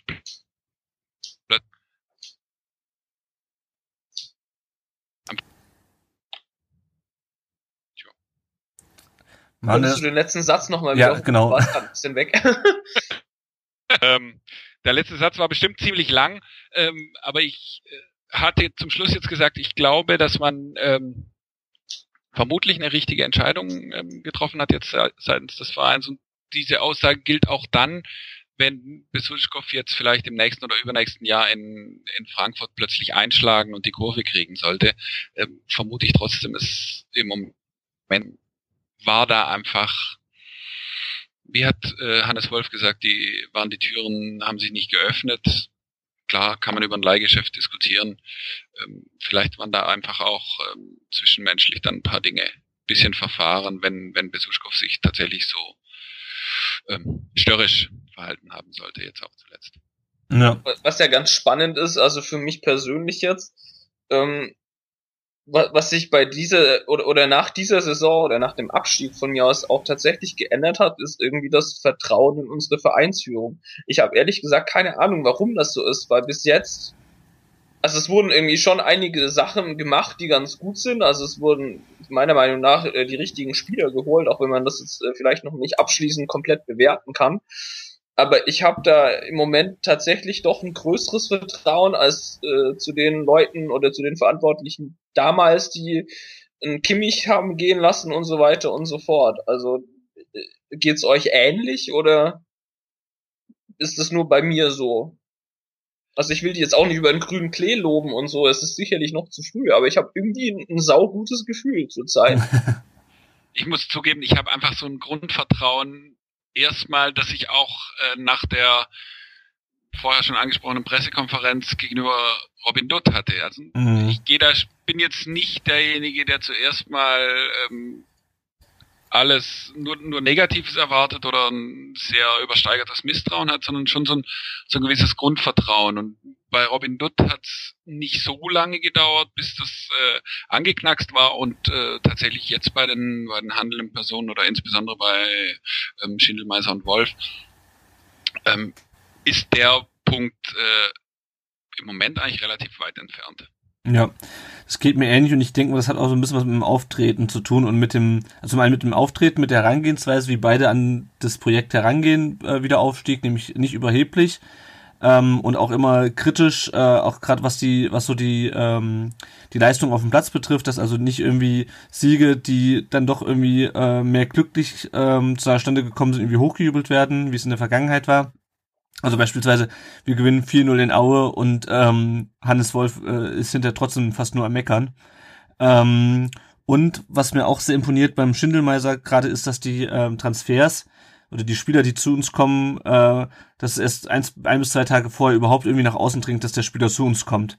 Ähm, das ist was, das ich kann mich nicht erinnern, wann das beim VfB das letzte Mal der Fall war, dass wir so stundenheimlich Spieler verpflichtet haben, ähm, die dann auch wirklich was können. Also ich meine, irgendwie still und heimlich einen Kreisligaspieler verpflichten, das äh, hätte hat wahrscheinlich auch Freddy Bobic hingekriegt, aber ähm, also auch mit Julian Green, der war ja vorher bei uns noch nie im Gespräch und ich glaube, das war ein Tag vorher, dass das dann irgendwie in der Gerüchteküche auftaucht und das finde ich echt imposant. Und ähm, das ist einfach, ja, also irgendwo muss es ja dann in der Vergangenheit, muss irgendwie geblabbert haben oder keine Ahnung, irgendwie muss das ja nach außen gedrungen sein. Irgendwie scheint sich der VfB und äh, durch die beiden auch ein bisschen zu professionalisiert haben, zu haben. Und ähm, das stimmt mich auf jeden Fall sehr positiv. Aber äh, abgerechnet wird immer am Ende. Ähm, und wenn wir jetzt nicht aufsteigen sollten oder nicht den nächsten Jahren wieder Aufstieg schaffen, dann ähm, bleibt halt auch Nachgeschmack hängen, so schön die Transfers bisher sind oder so gut die, die Leistung der beiden bisher ist. Ne? Ja. Was ich ja noch beim Besuschkow ganz interessant finde, ist, dass er ähm, ja von Freddy Bobic erst geholt wird. Ähm, da weiß ich halt auch nicht, ob dann ähm, wie Freddy Bobics Urteilvermögen ähm, dann ist. Also wir haben ihn ja schon, wir wissen ja aus eigener Erfahrung, dass er bei Transfers immer nicht das glücklichste Händchen hatte. Vielleicht setzt sich jetzt das bei der Eintracht fort, ähm, wobei die ja dieses Jahr relativ gut dastehen. Äh, sofern ich das hier. Ist auch noch nicht so lange da. Das stimmt. Ähm, ich bekomme ja die Bundesliga dieses Jahr nur noch eher so am Rande mit, aber äh, ganz schlecht steht's nicht bei der Eintracht. Die ist auch furchtbar uninteressant geworden, seit der VfB nicht mehr oben spielt. Ja. Ich habe es getestet am Wochenende, ist furchtbar. ja, finde ich auch. Ähm, es gibt noch einen zweiten Spieler, den hatte ich jetzt äh, in unser Vorbereitungsdokument nicht reingeschrieben, äh, über den wir vielleicht noch ganz kurz reden können. In dieser gleichen Saison, wo ähm, Besuschkow 18 Tore geschossen hat, hat Prinz Osei Owusu 23 Tore geschossen. Das heißt, die Jungs haben zusammen, ich hatte mal ausgerechnet, 41 Tore geschossen ähm, in 24 Spielen. Der ist auch gewechselt. Ähm, hatte auch in der, in der ähm, zweiten Mannschaft jetzt gespielt, in der Regionalliga und vorher schon in der dritten Liga. Hat für die eigentlich keine Tore gemacht und der geht zur zweiten Mannschaft von Hoffenheim. Das ähm, habe ich äh, tatsächlich weiter unten noch eingefügt ins ah, Dokument. Okay. Das, ähm, allgemein äh, können wir vielleicht auch kurz mal über den VfB 2 reden, auch wenn ich da jetzt äh, so war nicht gar kein Experte bin. Ich, vielleicht ist es bei Manuel anders. Ähm, aber die spielen ja zurzeit in der Regionalliga Südwest, äh, sind äh, nach der Hinrunde auf Platz 12 mit 26 Punkten. Also ich würde das mal als so semi-gute Bilanz äh, bezeichnen. Also da äh, suboptimal, ja. Ziemlich viel daneben. Und äh, das sind ja wirklich viele Spieler jetzt gegangen. Also Besuschkow hatten wir gerade schon. Äh, du hast Prince Ose Obusu genannt, der nach Hoffenheim 2 gegangen ist. Äh, und dann kommen tatsächlich auch Spiele, die ich ernst, äh, Spieler, die ich auch ernsthaft nicht kenne. Also ein Patrick Franke, Mete Celic und Burak Koban kenne ich beispielsweise nicht. Und es äh, werden in der Stuttgarter Zeitung noch weitere drei Spiele genannt, die gehen können. Mhm. Und das ist schon brutal, finde ich. Also wenn du, du, spielst mit der zweiten Mannschaft eine Hinserie und nach der Hinserie lässt du eigentlich fast zehn Spieler gehen. Also das, das was ist denn da um Gottes Willen schiefgelaufen in unserer zweiten Mannschaft? Also da, da scheint ja gar nichts zu gehen. Hat da jemand von euch irgendwie Infos oder das mal verfolgt? Das finde ich eigentlich auch ziemlich spannend, dass äh, also du, du sagst vorher, dass das, äh, ob, ob denn von unten was hochkommt, ähm, wenn ich das so lese, dann habe ich so ein bisschen die Angst, dass da einfach im Moment so gar nichts dabei ist, das uns weiterhelfen könnte. Ja, das befürchte ich auch, ja. Manuel, sag du ja, gerne. Ich, ich habe auch keinen äh, Einblick, ich muss äh, zugeben, Regionalliga. Also, also früher, das, das ist aber auch was. Ja. Sorry, Also- äh, ja, äh, red. Da gehe ich, ähm, da gehe ich dann lieber zu in die zur Kreisliga. Also dritte Liga war noch was anderes, aber Regionalliga, da ist dann irgendwann der Punkt erreicht, wo ich sag, nee, da muss ich jetzt nicht äh, den den VfB 2 angucken. Ähm, und so ein ganz kleines bisschen kann ich da auch nachvollziehen, wenn Max Besuschkow sagt, äh, so richtig Bock habe ich darauf nicht. Ähm, bei Osei Owusu weiß ich nicht, ähm, der hat natürlich in der Jugend schon von seiner überlegenen Physis gelebt. Mhm. Ähm, ob das fußballerisch jemals so richtig viel war, dass, dass da ähm, das Potenzial für ganz oben überhaupt ähm, vorhanden wäre. Da hatte ich damals Zweifel und die, die habe ich auch weiterhin. Ja. Und aber zweit, zweite Mannschaft, da ist natürlich die Frage, ob sich irgendwann dann halt doch auch der VfB ernsthaft mit der damit auseinandersetzt, sie möglicherweise ähm, abzumelden. Mhm. Ja. Ähm, es spr- ja, also im Moment scheint zumindest, äh, also habe ich nicht das Gefühl, dass so richtig viel Herzblut ähm, drinsteckt, aber auch das nur eine Sicht von ganz weit außen. Mhm. Der VfB hat jetzt auch ähm, Andi Hinkel zum, zum Cheftrainer befördert. Ich glaube zum Ende der Hinrunde. Ja, mit der Abschaffung der zweiten Mannschaft ist immer so, ist halt immer so eine Geschichte, ne? Weil man sagt dann immer, okay, ähm, die A-Jugend, die ist meistens eh schon so weit und so gut, dass man diesen Umweg zweite Mannschaft nicht braucht. Das trifft meistens auch auf Vereine zu, deren zweite Mannschaften halt nicht in der dritten Liga spielen. Ähm, weil es dann irgendwie Spielern, die äh, A-Jugend Bundesliga äh, spielen, nichts bringt, dann in der Oberliga oder in der Regionalliga gegen Dorfvereine zu kicken. Äh, die sind ja meistens schon so weit, dass sie eigentlich schon ähm, eher mal Bundesliga oder Zweitliga Luft schnuppern könnten. Ähm, ich glaube, wenn wir, in- wenn die äh, zweite Mannschaft in der dritten Liga spielen würden, dann würden wir die Diskussion wahrscheinlich nicht führen, weil da einfach der Anspruch noch ein bisschen höher ist. Ähm, aber langfristig eine zweite Mannschaft in der Regionalliga, das ist in der Tat was, ähm, da muss sich der VfB Gedanken machen. Warum die zweite Mannschaft so abgestürzt ist. Ja, es ist halt, war halt auch ein Umbruch wieder nach dem Abstieg. Es sind ja viele, viele Spieler auch gegangen. Ähm, der, ach, wie hieß er, der damals von Kickers kam, der Stürmer. Grüttner, Marco Der- Grüttner. Genau, Marco Krüttner ist nach Regensburg gegangen. Ein paar andere Spieler haben auch die Mannschaft verlassen. Ähm, ja, und das wird anscheinend nicht gut genug aufgefüllt. Ähm, wenn wir schon beim VfB 2 sind, können wir vielleicht nochmal kurz, kurz auf die Jugendmannschaften und deren Bilanz ähm, drauf gucken, weil ich glaube, dass das ein bisschen damit zusammenhängt. Ähm, unsere A-Jugend ist momentan äh, in der A-Junior-Bundesliga Vorletzter. Ja, ri- richtig gut, Vorletzter. Eine Jugendmannschaft des VfB ist Vorletzter. Ähm, mit 16 Punkten aus 15 Spielen, zwei Punkte Rückstand auf Nicht-Abstiegsplatz, was ich ziemlich krass finde. Ähm, die B-Jugend ist Tabellenführer, wie üblich, äh, punktgleich mit Bayern München. Und ich habe irgendwie das Gefühl in den letzten Jahren, dass die B-Jugend jedes Jahr besser abschneidet als die A-Jugend. Ähm, ich glaube, dass die A-Jugend ist seit Jahren nicht mehr irgendwie ins, ähm, ins Meisterschaftshalbfinale oder ins Finale gekommen.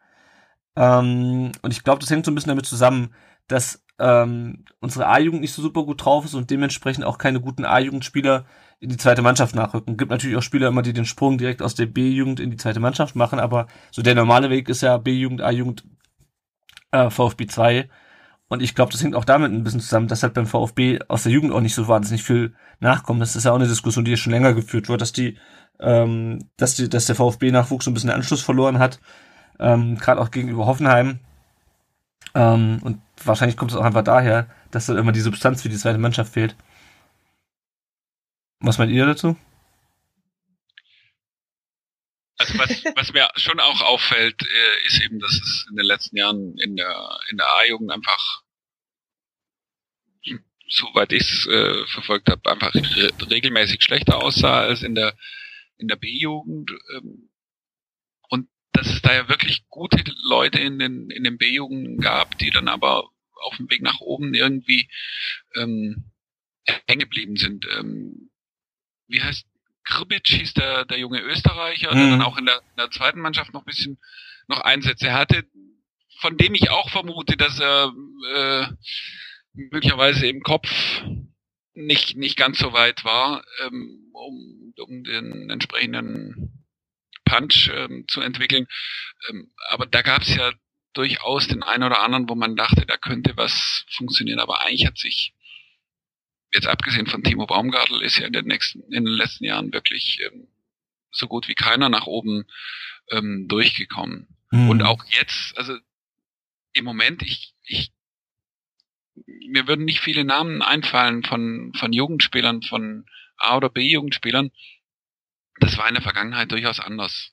Ja. Also, das mag an mir liegen, dass mein Interesse nicht mehr so ähm, groß ist, aber das hat vielleicht auch ähm, ist vielleicht auch was wechselseitiges, weil irgendwie wird irgendwie wird das Interesse halt auch nicht mehr so richtig gefördert, eben weil es nicht so richtig viel Spaß macht. Mhm. Also was vielleicht noch was zum zum ähm, VfB 2 jetzt. Ähm, ich habe da gerade eine News gefunden, im Prinzip von Anfang, ähm, Anfang, ähm, Moment, ja doch Anfang Juni 2016. Und äh, im Prinzip äh, erst erster Satz acht Zugänge fix. Also ich meine, der der Umbruch ist offensichtlich auch echt riesengroß gewesen. Also mm. ähm, es hat sich dann halt durch den Abstieg eigentlich auch einfach extrem viel verändert. Deswegen ist es vielleicht auch irgendwie normal, dass es dann im ersten Jahr schlecht läuft. Also das ähm, hat uns ja schon äh, ins Markt getroffen, dass eigentlich beide Mannschaften abgestiegen sind. Also ja. auch, auch brutal abgefahren. Sowas hat es doch auch noch nie zuvor gegeben, oder? Dass, dass irgendwie zwei Mannschaften ähm, vom gleichen Verein beide direkt absteigen, ja, gab es bestimmt schon mal. Aber ja. schon, mit, mit ähm, einem gemeinsamen Trainer. Aber das schon, genau, mit einem gemeinsam, also das, das können nur wir, glaube ich. Ja. Ähm, wer, um nochmal auf die Jugendspieler ähm, zurückzukommen, die irgendwie ein bisschen rausstechen, da fällt mir im Moment auch keiner ein. Der Einzige, der mir gerade in den Sinn gekommen ist, ist äh, Georgios Schwanudakis. Den hat der VfB vor zwei Jahren äh, aus der Jugend von Barcelona geholt. Mhm. Ich glaube, der hatte sogar seinen Wechsel selber irgendwie auf Instagram oder Twitter oder so schon schon, schon angekündigt mit VfB-Trikot, ähm, was ja nur auch durchaus selten vorkommt, dass jemand, dass ein, äh, jemand ein VfB-Trikot in die Kamera hält und seinen Wechsel sozusagen vor, vorzeitig bekannt gibt. Ähm, aus dem könnte vielleicht noch was werden. Ich weiß es nicht. Der hat momentan in der Sound offensive Mittelfeldspieler, hat momentan jetzt in der A-Jugend zwei Tore in zehn Spielen gemacht. Was wahrscheinlich äh, die Hälfte aller geschossenen VfB-Tore sind oder so. Ähm, ja, aber ansonsten fällt mir da auch nicht, ähm, nicht viel zu ein oder fallen mir da auch nicht viele Spieler ein, Jo, ähm, ich würde sagen, dann springen wir mal kurz zurück zur Winterpause, es sei denn, ihr habt jetzt noch was zur, zum Nachwuchs. Sind auch schon lang drin, deswegen, äh, ja. genau. Dann ähm, blicken wir noch mal so ein bisschen auf die Winterpause zurück. Ähm, Trainingslager ist das gerade abgeschlossen. Die Mannschaft ist aus äh, Lagos in, in Portugal wieder zurückgekehrt. Ähm, Tom, gibt es denn Spieler, die sich so ein bisschen, oder was hast du so mitbekommen? Was ist dein Eindruck vom Trainingslager? Wie haben sich die einzelnen Spieler so ähm, hervorgetan also unter der Sonne hab, Portugals? Ähm, ich habe ein Testspiel gesehen, ehrlich gesagt weiß ich gerade nicht mehr, doch das gegen Köln. Mhm. Ich glaube, das gegen Köln kam im Livestream oder so. Und ähm, da hat mir tatsächlich Krigic sehr gut gefallen. Mhm. Also das ist, ähm, ist halt auch der. Ich plapper ja eigentlich alles nach, was der Philipp Meissel sagt, aber also bei bei, bei Krigic ist es mir tatsächlich auch aufgefallen, dass er ähm, echt einen guten Eindruck gemacht hat da. Ähm, Ginczek ist endlich wieder dabei.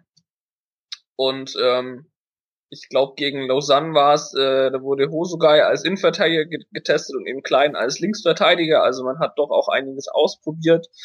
Und ähm, ja, sonst weiß ich ehrlich gesagt nicht viel. Wahrscheinlich äh, weiß da der Kollege Meisel äh, mehr, der im Brustring Talk äh, zu Gast war. Ich mache mhm. jetzt einfach mal Werbung für den anderen Podcast.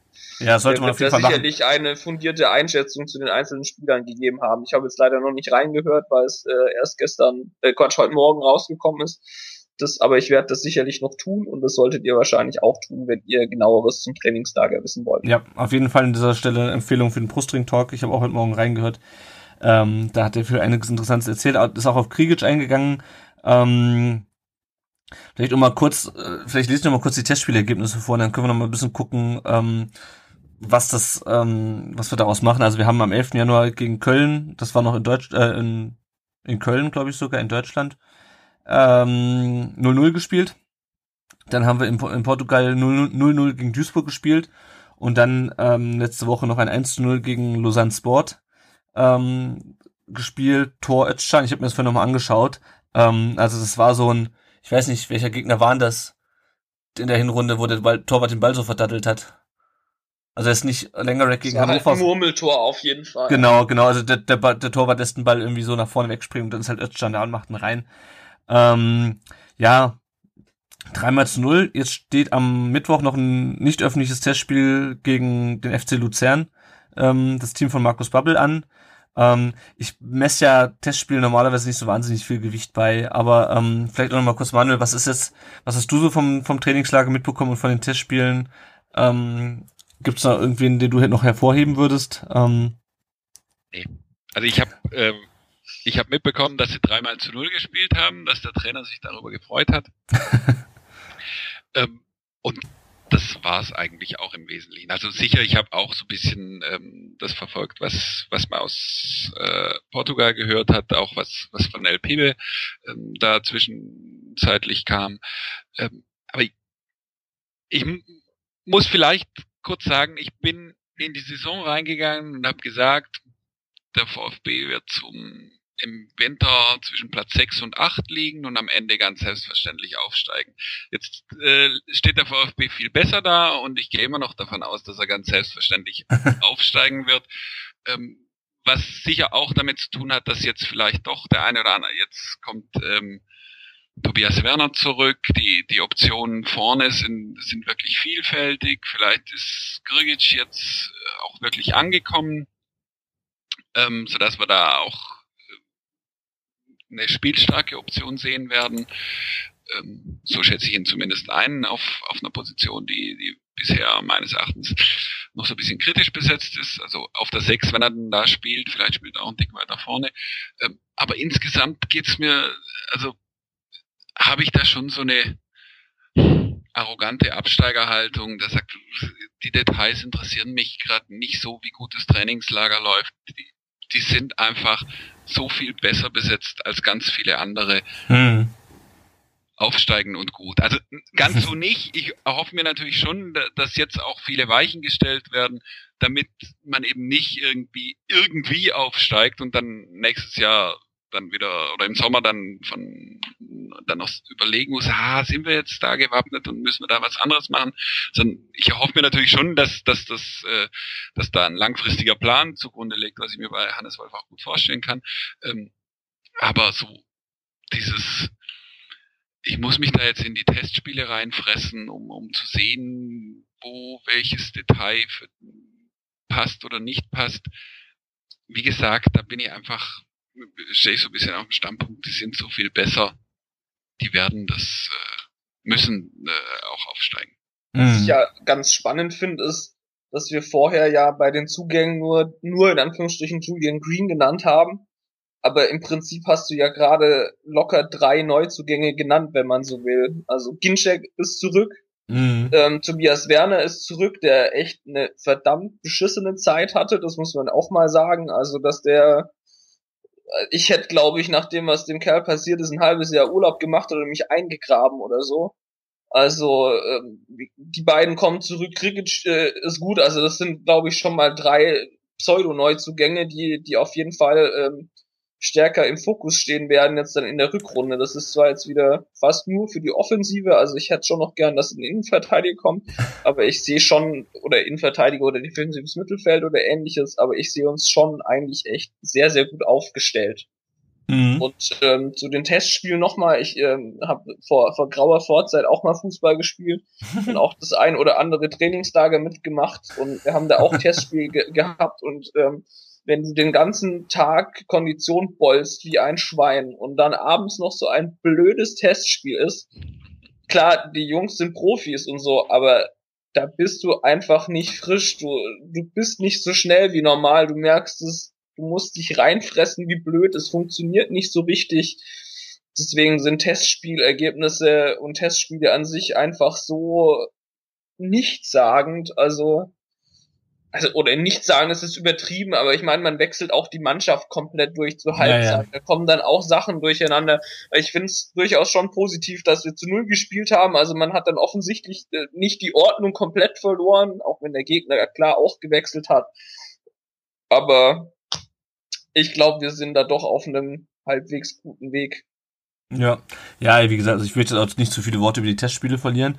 Ähm, anderes Thema, was ich noch kurz ansprechen möchte, was sich auch in der Winterpause jetzt gegeben hat und wo auch uns eine Hörerfrage erreicht hat, ist das Thema Mannschaftsrat. Ähm, normalerweise wird der Mannschaftsrat ja beim VfB ähm, gewählt. In den äh, vergangenen Jahren habe ich mir das so vorgestellt, dass es einfach nur ein paar Spieler gibt, die nicht schnell genug einen Schritt zurück machen, wenn der Trainer sagt, so, wer möchte Mannschaftsrat sein. Ähm, dieses Mal hat der, hat der Wolf den Mannschaftsrat festgelegt. Ähm, und zwar sind es natürlich Gentner als Kapitän, Terodde, Baumgartel und Lengerek. Ähm, also praktisch so eine Achse Torwart, Innenverteidiger, ähm, zentrales Mittelfeld und Stürmer.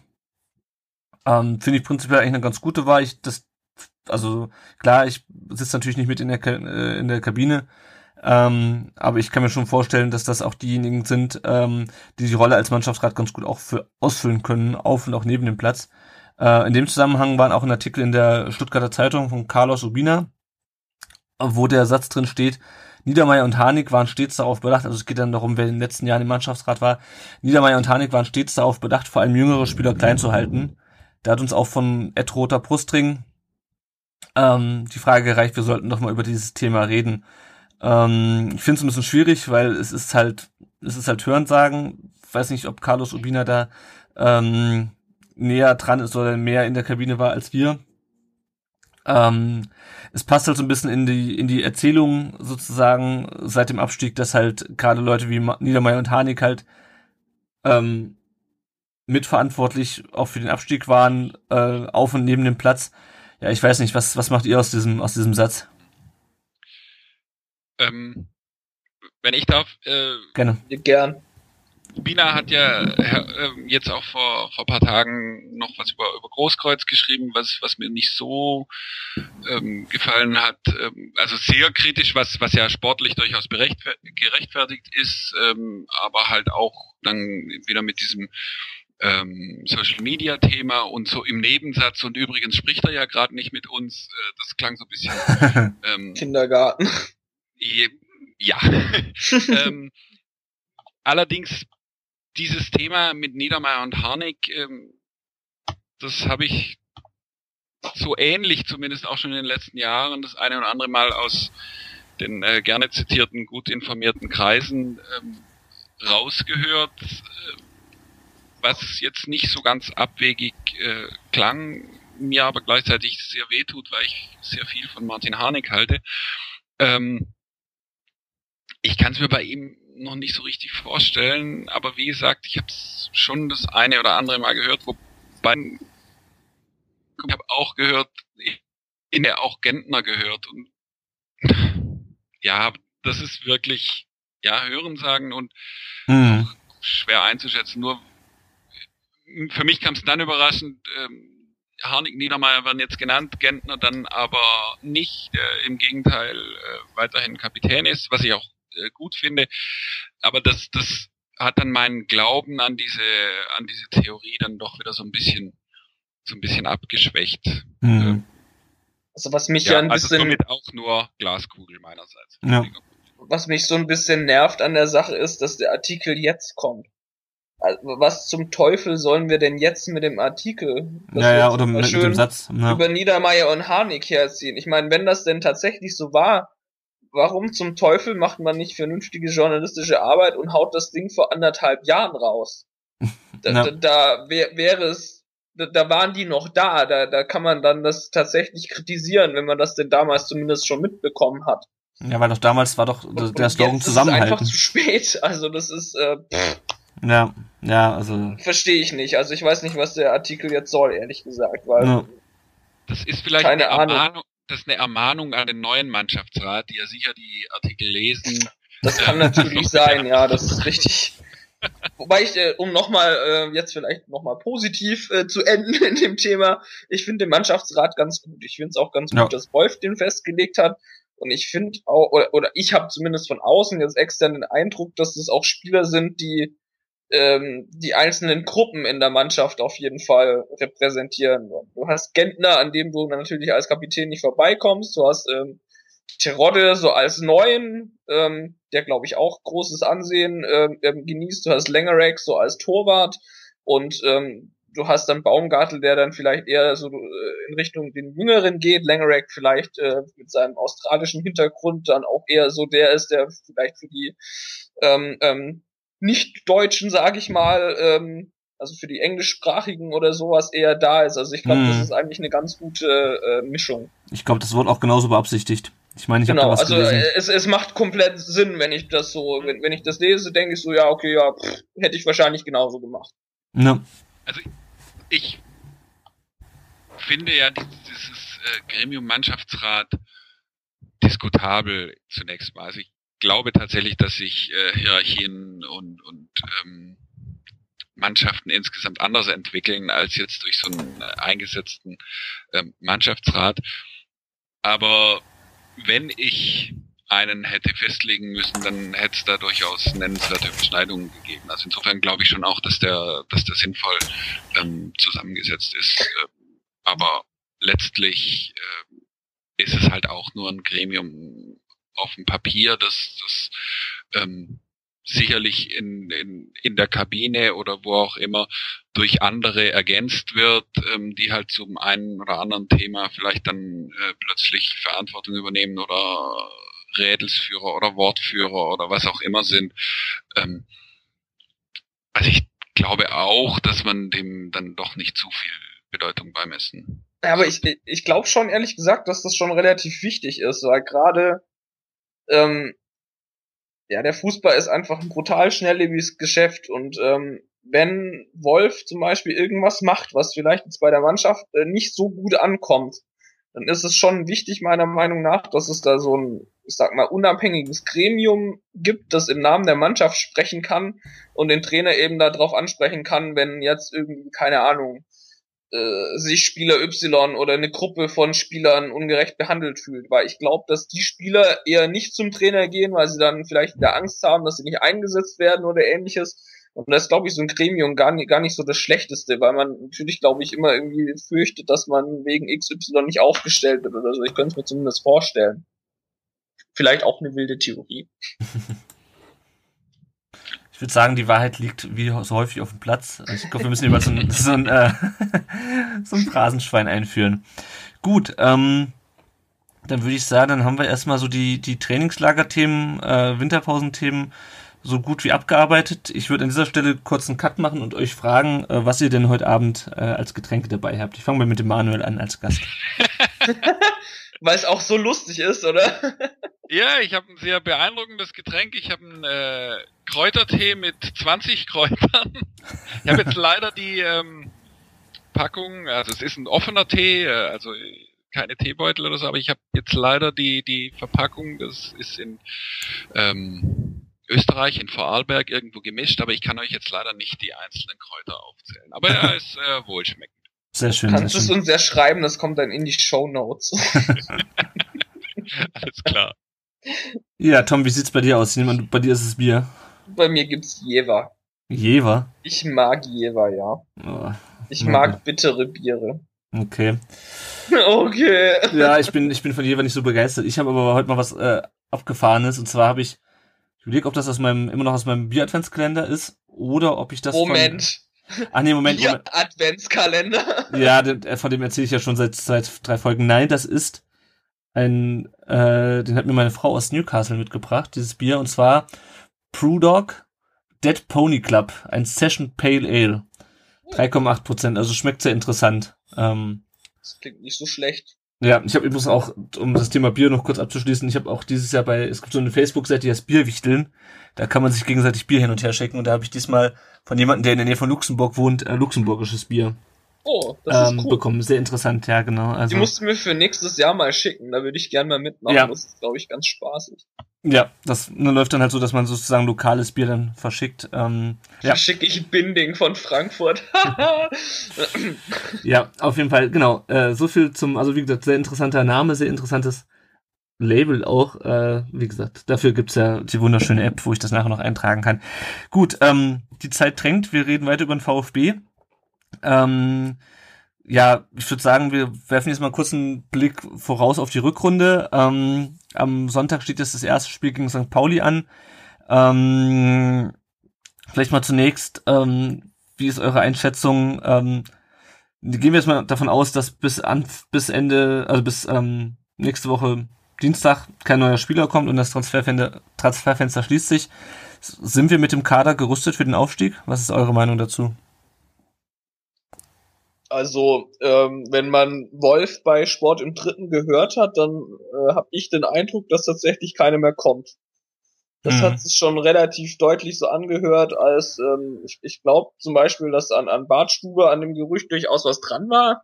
Ich weiß jetzt gerade nicht, ob Schindelmeiser das tatsächlich dementiert hat, aber wir waren ja auch noch an dem Portugiesen dran, der ähm, Sechser und Innenverteidiger spielen kann. Bitte was? Ägypter ist es. Genau, äh, Hat pardon. in Portugal gespielt. Aber er hat in Portugal gespielt, so rum war's, pardon, Ja. ja. Genau, und äh, das hat sich ja zerschlagen. Also ich, ich, ich finde, man sucht auf der richtigen Position. Und ähm, was mich ehrlich gesagt fast freut, ist, dass noch keiner da ist, weil also vor, vor zwei Jahren oder was wäre dann irgendein Vollpfosten gekommen. Mhm. Das finde ich eher positiv, dass man größer denkt, beziehungsweise sagt so, wir, wir holen nur einen, wovon wir zu 100% überzeugt sind, dass er uns weiterbringt. Weil alles andere macht keinen Sinn und das finde ich ziemlich positiv.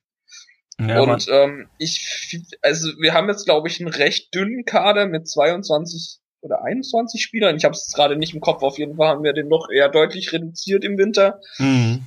Ähm, glaub aber, dass es eher eine Chance ist, weil ja, es gibt weniger Unzufriedene, das ist alles ein bisschen enger und ähm, ich glaube, es reicht, ähm, wenn keine großartigen Verletzungen mit dazukommen. Also wenn sich äh, ein Baumgartel und ein Insua oder was verletzt, dann sieht's glaube ich äh, nicht so gut aus, sage ich mal. Mhm. Ja, Manuel, was ist deine Meinung? Lieber gar kein Innenverteidiger als so eine als eine Notlösung ähm, jetzt noch zum, zum Transfer und was meinst du generell? Was, ob der Kader reicht der Kader deiner Meinung nach für den Aufstieg? Das hatte ich ja vorher im Grunde, im Grunde schon gesagt. Der Kader muss reichen. Mhm. Ähm, was nicht heißt, dass ich nicht gern noch ein, ein, zwei Spieler hier sehen würde. Also, wie vorher schon gesagt, Linksverteidiger ist eben äh, in so einem Moment Alleinunterhalter. Äh, ist keine glückliche Situation.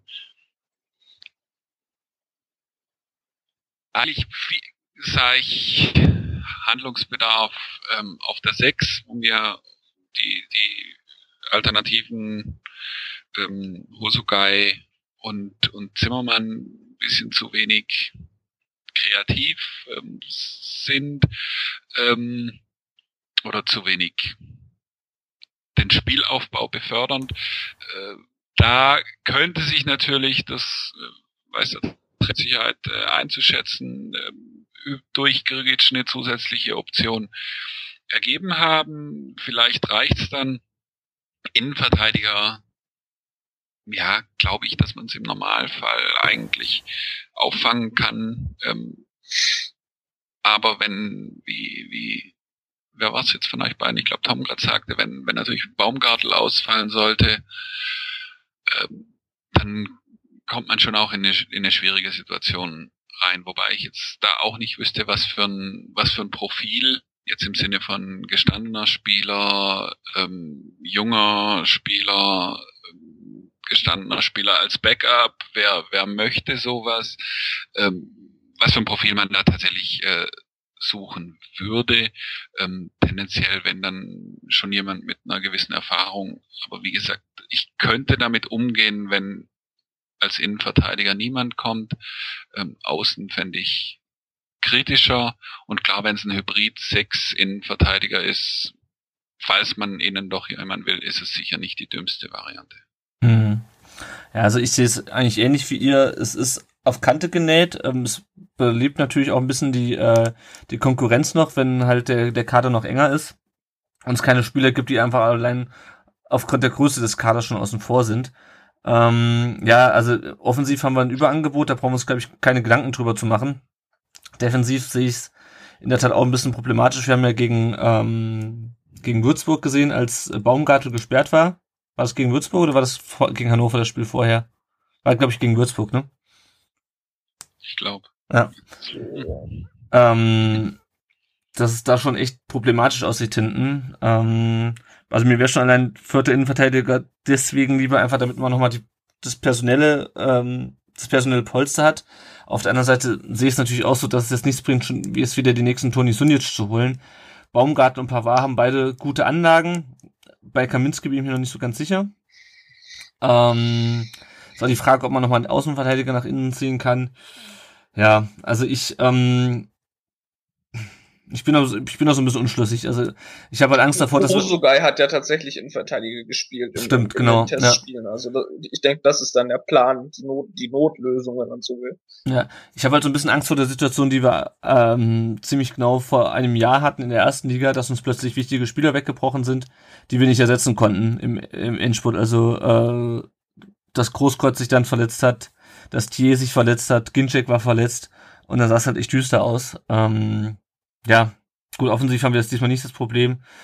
Und ich hoffe, dass dann in diesem Fall Offensive die Meisterschaften gewinnt und äh, nicht die Defensive, weil da sehe ich uns ehrlich gesagt auch echt noch äh, vor Probleme gestellt, ähm, auch gegen verschiedene Mannschaften, die jetzt ähm, vielleicht ein bisschen offensiv stärker sind als Aue.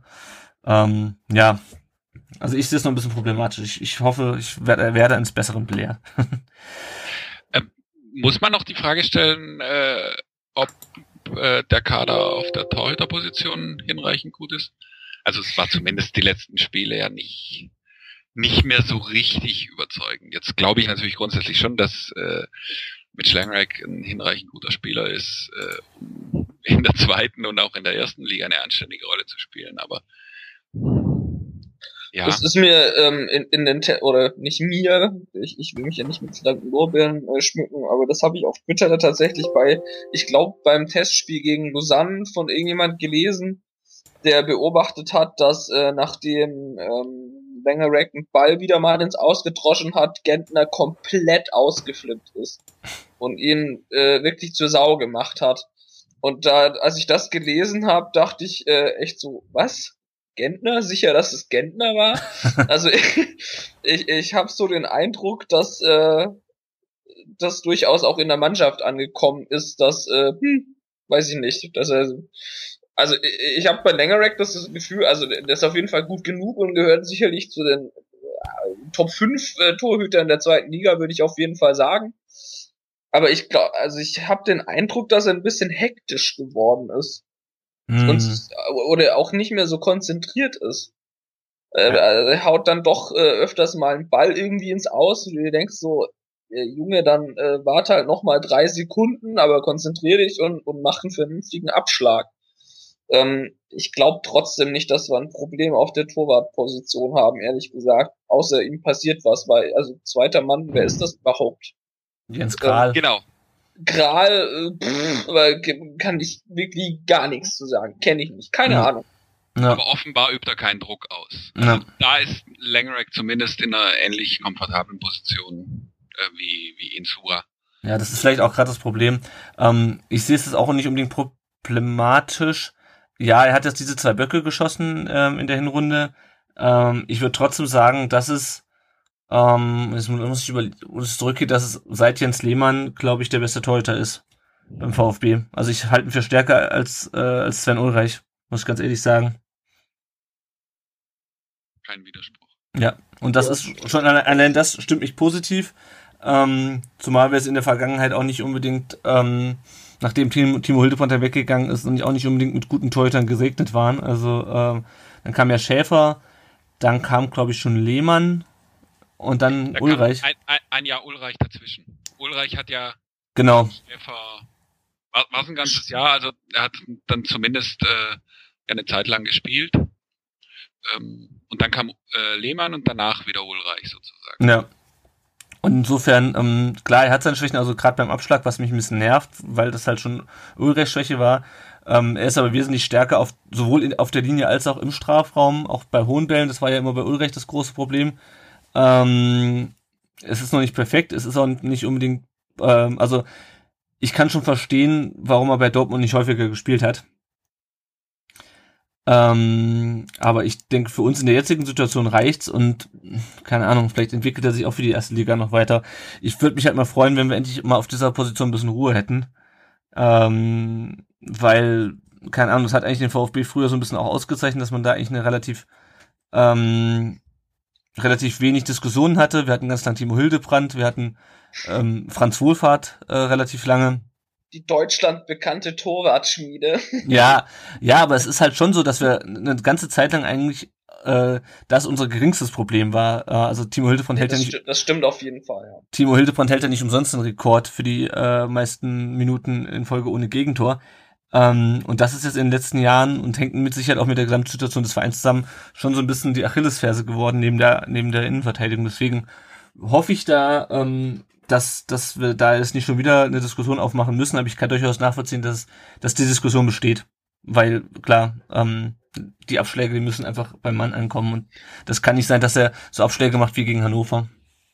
Wobei ich zum Thema Innenverteidigung auch eigentlich nochmal sagen will, dass das, also meistens liegt das ja tatsächlich nicht nur an der Innenverteidigung. Also das Ganze ist ja ein Mannschaftssport. Ja, ja, wenn klar. einfach die komplette Rückwärtsbewegung scheiße ist, dann siehst du als Innenverteidigung äh, immer schlecht aus. Ja, ähm, gar keine Frage. Ne? deswegen, also es ist ja immer nicht nur, wir klopfen immer gerne auf der Innenverteidigung rum. Also das ist ja schon auch eine Mannschaftsgeschichte. Ne. Aber beim, beim Torwart muss ich sagen, ist es fast anders. Also auf dem darf man rumklopfen, wenn echt überproportional viele Abschläge einfach ins Ausfliegen. Das darf und kann es einfach nicht sein. Also Ja. dann, dann musst du um Himmels Willen das Spiel einfach doch nicht so schnell machen, sondern eher vielleicht mal einen sicheren Ball spielen. Auch wenn das Wolf vielleicht nicht will, keine Ahnung. Also ich bin gespannt auf die Rückrunde, wie es bei Langerack aussieht, aber ich glaube nicht, dass es ein Problem ist, ehrlich gesagt. Ne. Ansonsten so generell. Siehst du das eigentlich, sorry, siehst du das eigentlich anders, Manuel? Weil du so gefragt hast. Stimmt, wir haben den Manuel noch gar nicht äh, zu seiner These befragt. Nee, ich, ich fand's nur ähm, ja, Diskussion. auf, au, auffällig einfach, dass, dass da zuletzt ein paar ähm, Schwächen waren und also und man sich zumindest fragen muss, wieso wieso ist es gekommen? War, wieso war da die Spannung nicht so hoch? Ähm, liegt es vielleicht an der Konkurrenzsituation? Ich weiß es nicht. Also wie gesagt, ich habe es ja dann auch hinterhergeschoben. Ich halte ähm, Langerack natürlich grundsätzlich für einen ähm, sehr guten Zweitliga und mindestens guten ähm, Bundesliga-Torhüter. Nur er hat es eben zuletzt einfach nicht mehr nicht mehr in die Maß gezeigt. Mhm.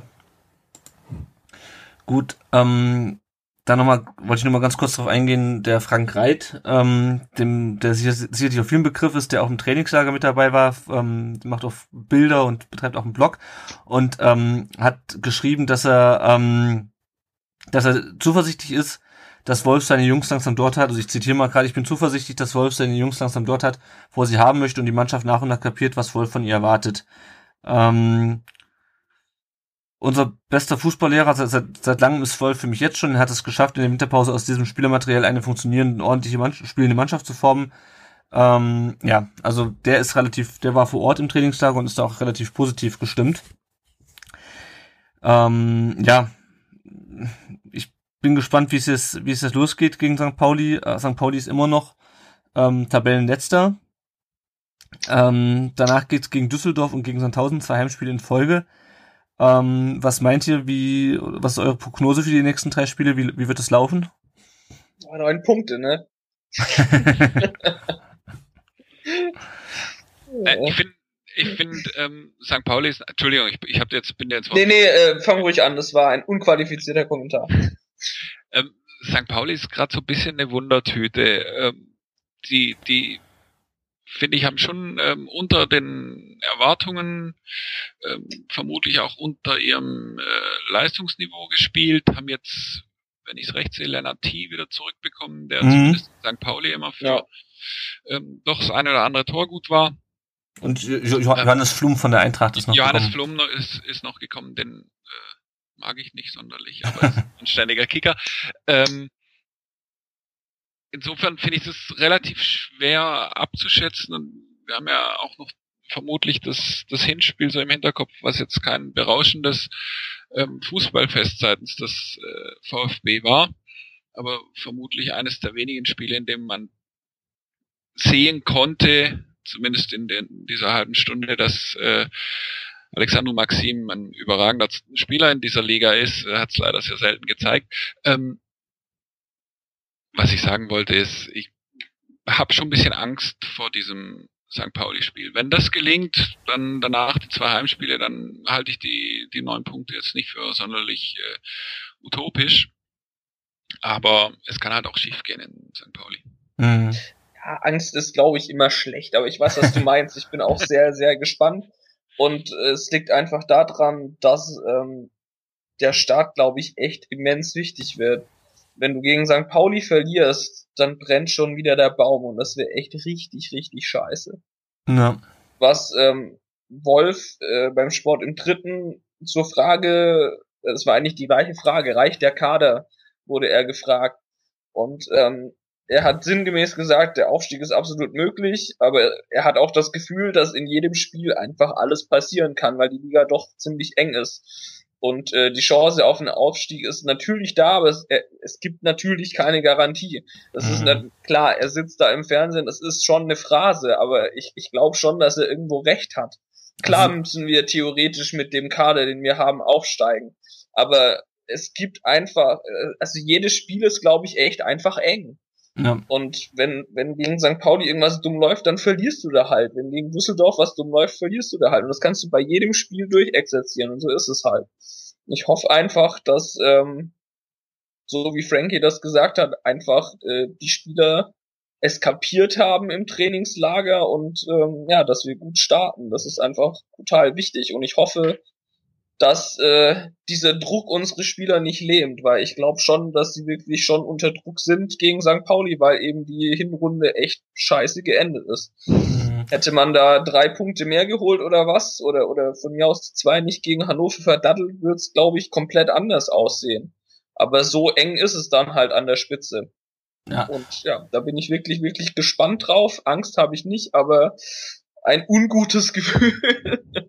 Das war ja auch das Problem beim, beim Würzburg-Spiel, dass man halt den Druck hatte, dass, ähm, oder meinte, genau. den Druck zu haben, das Hannover-Spiel wieder ausbügeln zu müssen und dann ist es noch, noch mehr in die Hose gegangen. Ähm, ja, da bin ich auch mal gespannt. Also ich sehe auch bei St. Pauli wirklich äh, schon so das erste Schlüsselspiel ist in der, in der Rückrunde. Ähm, weil wenn man dort auswärts besteht, dann äh, laufen, glaube ich, die Spiele gegen Düsseldorf und vor allem gegen Sandhausen zu Hause doch noch wesentlich leichter. Das sind natürlich aber alles keine Selbstläufer, wie du gerade ganz richtig gesagt hast, Tom. Ähm, die Liga, das wissen wir schon seit Saisonbeginn, dass das hier nicht von, von alleine läuft. Ähm, ich hoffe, dass sich die Mannschaft noch ein bisschen besser darauf eingestellt hat, dass sowas wie Dresden nicht nochmal passiert, dass sowas wie Würzburg nicht nochmal passiert. Wir werden sicherlich noch Spiele verlieren, aber zumindest nicht so diese Total-Zusammenbrüche äh, wie in den beiden Spielen. Was hier übrigens auch spannend ist, sorry, wenn ich da mal dazwischen drätsch nochmal, was mir gerade so eingefallen, du weißt ja, ich unterbreche gern. Ja. Ähm, die ersten Spiele haben wir ja noch unter Lukai gemacht und im mhm. Prinzip sind das ja jetzt die ersten Spiele von ähm, von Wolf gegen die Truppen. Ja. Und ich glaube, alleine das ähm, wird spannend, weil, weil wir einfach einen komplett anderen Matchplan gegen die haben werden.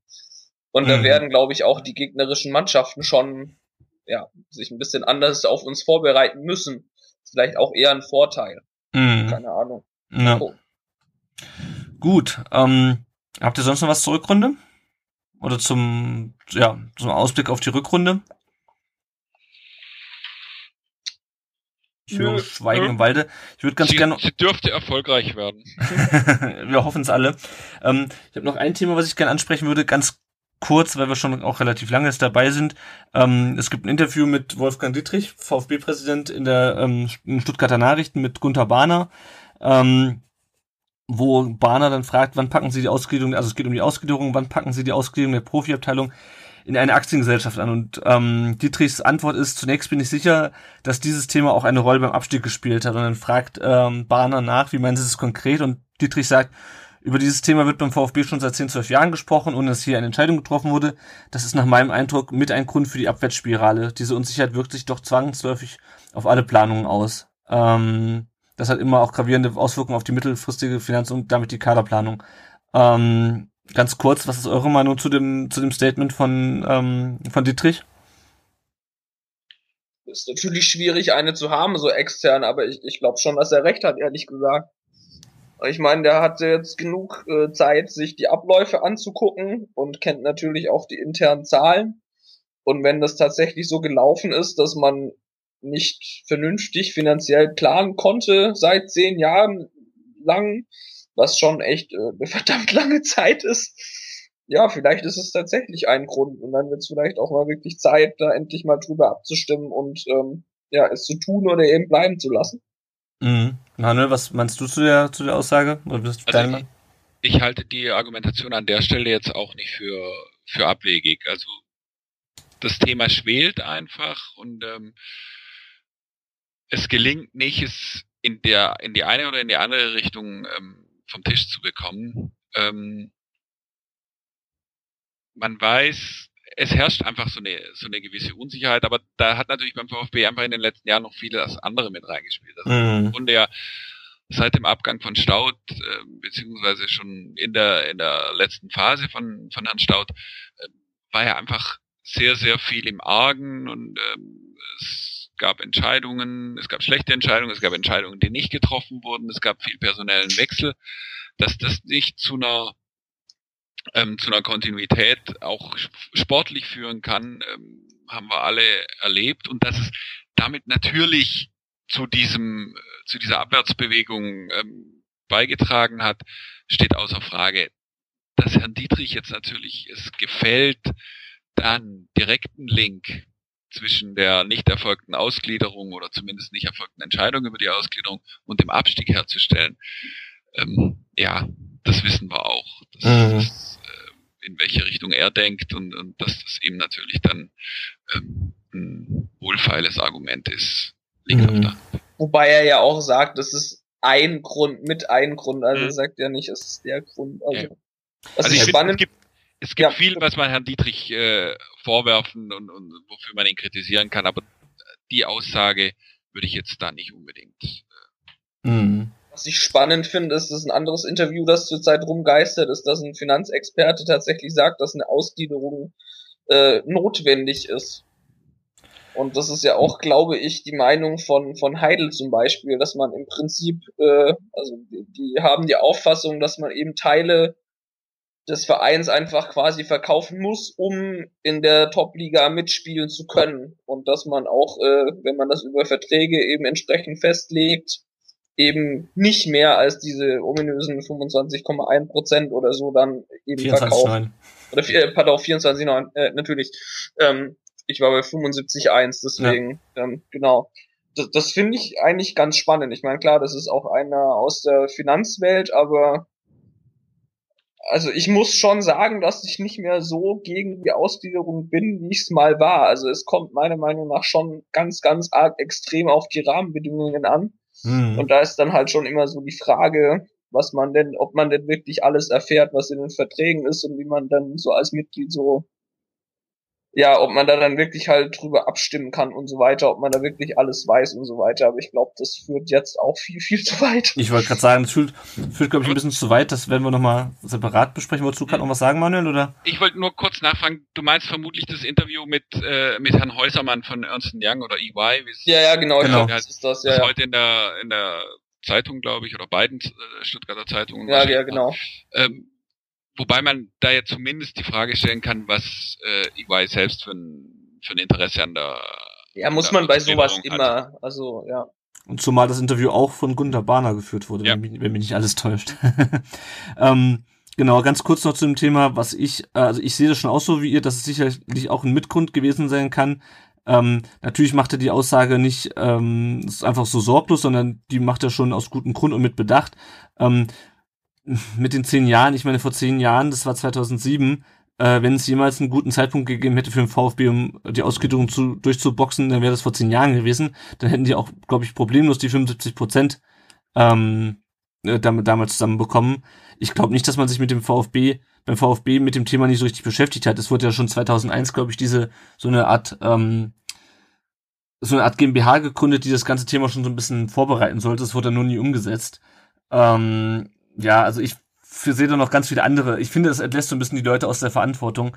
Ähm, klar mussten wir natürlich den Kader zusammensparen, aber das hat jetzt weniger was mit der Ausgliederung zu tun, äh, mit der Diskussion über die Ausgliederung, sondern einfach damit, dass die Spieler, denen wir halt Champions League Gehälter gezahlt haben, nicht mehr Champions League gespielt haben. Ähm, ja, ich glaube aber schon, dass es halt so äh, intern, wenn, wenn, also das Problem ist, glaube ich, dass die Ausgliederung einfach äh, hinter verschlossenen Türen besprochen ja, wurde und die Leute nicht mitgenommen worden sind. Und ich glaube schon, dass die dann teilweise irgendwie über Spieler nachgedacht haben, wo dann wahrscheinlich von, aus der einen Ecke dann kam so, boah Junge, ey, wenn wir ausgliedern würden und so und bla, dann könnten wir das und das und das und, und ich glaube, das ist so von der Planung her, was er meint, dass einfach intern, mhm. glaube ich, schon viel länger davon gesprochen wird und auch so in die Richtung gedacht wird, wie können wir denn Geld generieren, dass wir Spieler XYZ bekommen. Und ich glaube schon, dass das auch was ist, was, was, was einfach schlecht ist dann, weil man, man äh, sich irgendwie in einer Utopie äh, bewegt und eigentlich ja sich nicht mit der Realität und mit den realen Geldern beschäftigt. Also ich glaube, es geht eher so in die Richtung, habe ich zumindest den Eindruck. Ja, wobei das für mich dann doch trotzdem immer noch eine Kritik eher an den handelnden Personen, also das, also dass die Leute sich dann eher mit der Ausgliederung beschäftigen als mit der Realität. ich glaube, das meint er auch so. Also. Mm, ja, okay, das mag sein. Gut, ähm, dann würde ich das Thema jetzt abschließen, wenn ihr nichts mehr dazu zu sagen habt. Ich werde natürlich die ganzen Interviews, über die wir gesprochen haben, auch nochmal in den Show Notes verlinken. Und dann kommen wir jetzt zum Spieler der Folge Nummer 18. Ähm, ganz kurzer Hinweis, wir hatten ja letzte, der letzten Folge auch einen Spieler der Folge äh, gewählt, das war damals der Spieler der Folge 17 und gewonnen hat ganz überraschend Mathieu Delpierre. Jetzt geht's heute um äh, den Spieler mit der Nummer 18. Also ähm, es wurden ja, Manuel, für dich oder vielleicht für diejenigen, die es noch nicht wissen, worum es hier hierbei geht. Ähm, seit der Saison 1995, 96 gibt es in der Bundesliga und damit auch beim VfB feste Rücknummern. Vorher wurden die Spieler, das weißt du sicherlich auch noch, ähm, alle einfach nur von 1 bis 11 äh, durchnummeriert, die auf dem Platz standen. Und ähm, wir wählen jeden, äh, jede Folge einen Spieler ähm, mit der Rücknummer, die halt mit der Nummer der Folge korrespondiert. Diesmal ist das die Nummer 18. Tom, ich glaube, letztes Mal habe ich die Spieler vorgestellt. Ähm, ja, magst du das diesmal wieder übernehmen? Ich kann es gern machen. Es sind echt äh, ziemlich viele mit der 18, wie ich so sehe. Okay, dann fange ich an. 95 bis 97 hat äh, ein gewisser Michael Ölkuch die Nummer 18 getragen, den ich ehrlich gesagt überhaupt nicht kenne. Also, puh. Ähm, ist in Belgien geboren, zwölf Spiele äh, für den VfB gemacht, deswegen wahrscheinlich ein Tor für den VfB ist bis 2006 quer durch Fußball Deutschland getingelt und war zuletzt Kreisliga-Trainer bei der TSG Salach. Also das ist, Salach ist glaube ich auf der Alp. Irgendwo da hinten scheint ja dann in der Nähe geblieben zu sein. 97, 98 kam dann Florin Radu, äh, scheiße, wie spricht man denn aus? Raduchoyu. Genau, äh, lang ist her, den kenne ich aber tatsächlich. War nur ein Jahr beim VfB, hat vier Tore in 19 Spielen gemacht. Äh, laut Wikipedia war er lange der einzige Spieler, der in den fünf besten europäischen Ligen, nämlich der Premier League, Primera Division, der Serie A und der Ligue 1 und der Bundesliga gespielt hat hat 2004 die ähm, Karriere beendet und war zwischenzeitlich Sportdirektor bei Dynamo Bukarest. Dann kommt von 98 bis 2000 Pablo Tiam. Der kam eben 98 von Köln, ähm, äh, ja, aus deren Nachwuchs. Ähm, war lange ein ziemlich unterdurchschnittlicher Spieler, wurde gegen Ende seiner Zeit beim VfB dann zum Leistungsträger und ähm, ja, wechselte dann zu den Bayern und danach ähm, nach Wolfsburg und äh, wurde dort recht glücklich und ist mittlerweile dort sportlicher Leiter der U23. War Pablo Thiam auch der, der bei den Bayern so mit einem blöden Rot immer runtergeflogen ist oder verwechselt ich Nee, das war Sammy Kufur. Ach, natürlich Kufur, pardon. Irgendwie dachte ich gerade, das war Thiam. Naja, dann geht's weiter. Äh, 2000 bis 2001 mit Giuseppe Cazzione, kam vom SV Fellbach, nee, Kattizone, ja. kam vom äh, SV Fellbach zum VfB, blieb äh, bis 2001, ging dann nach Saarbrücken zu den Kickers und nach Groß Asbach und er spielt heute bei Normannia Schwäbisch Gmünd in der Verbandsliga der Stadt, aus der ich stamme. kenne ihn aber tatsächlich nicht. Ich weiß nicht, Ähm. war, äh, stand Katisone nicht damals auch auf dem Platz bei dem 6-1 von den Amateuren gegen die Eintracht im Pokal? Das kann sein. Ich guck's gerade mal nach. Guck- guck Erzähl mal mal nach. weiter. Weiter geht's dann 2002 bis 2003 mit Jordan D, äh, sicherlich allen Begriff. Kam, äh, äh, ist 1992 mit 20 nach Stuttgart gekommen, äh, war dann zunächst bei den Kickers, später dann in Karlsruhe, war kurz in Liverpool und äh, dann von 99 bis 2003 beim VfB, hat 25 Tore in 77 Spielen ähm, geschossen und spielt im Moment äh, beim FV Grünwinkel in der Kreisklasse in Karlsruhe. Das ist ja auch eine geile Story.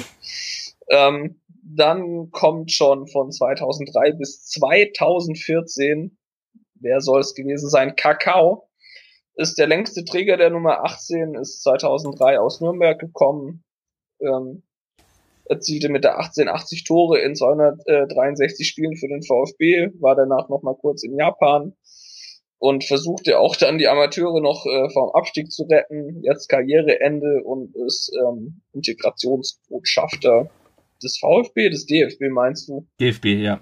Genau. ähm, ja, ich glaube, zu Kakao braucht man sonst äh, nicht viel zu sagen. Für jeden Begriff.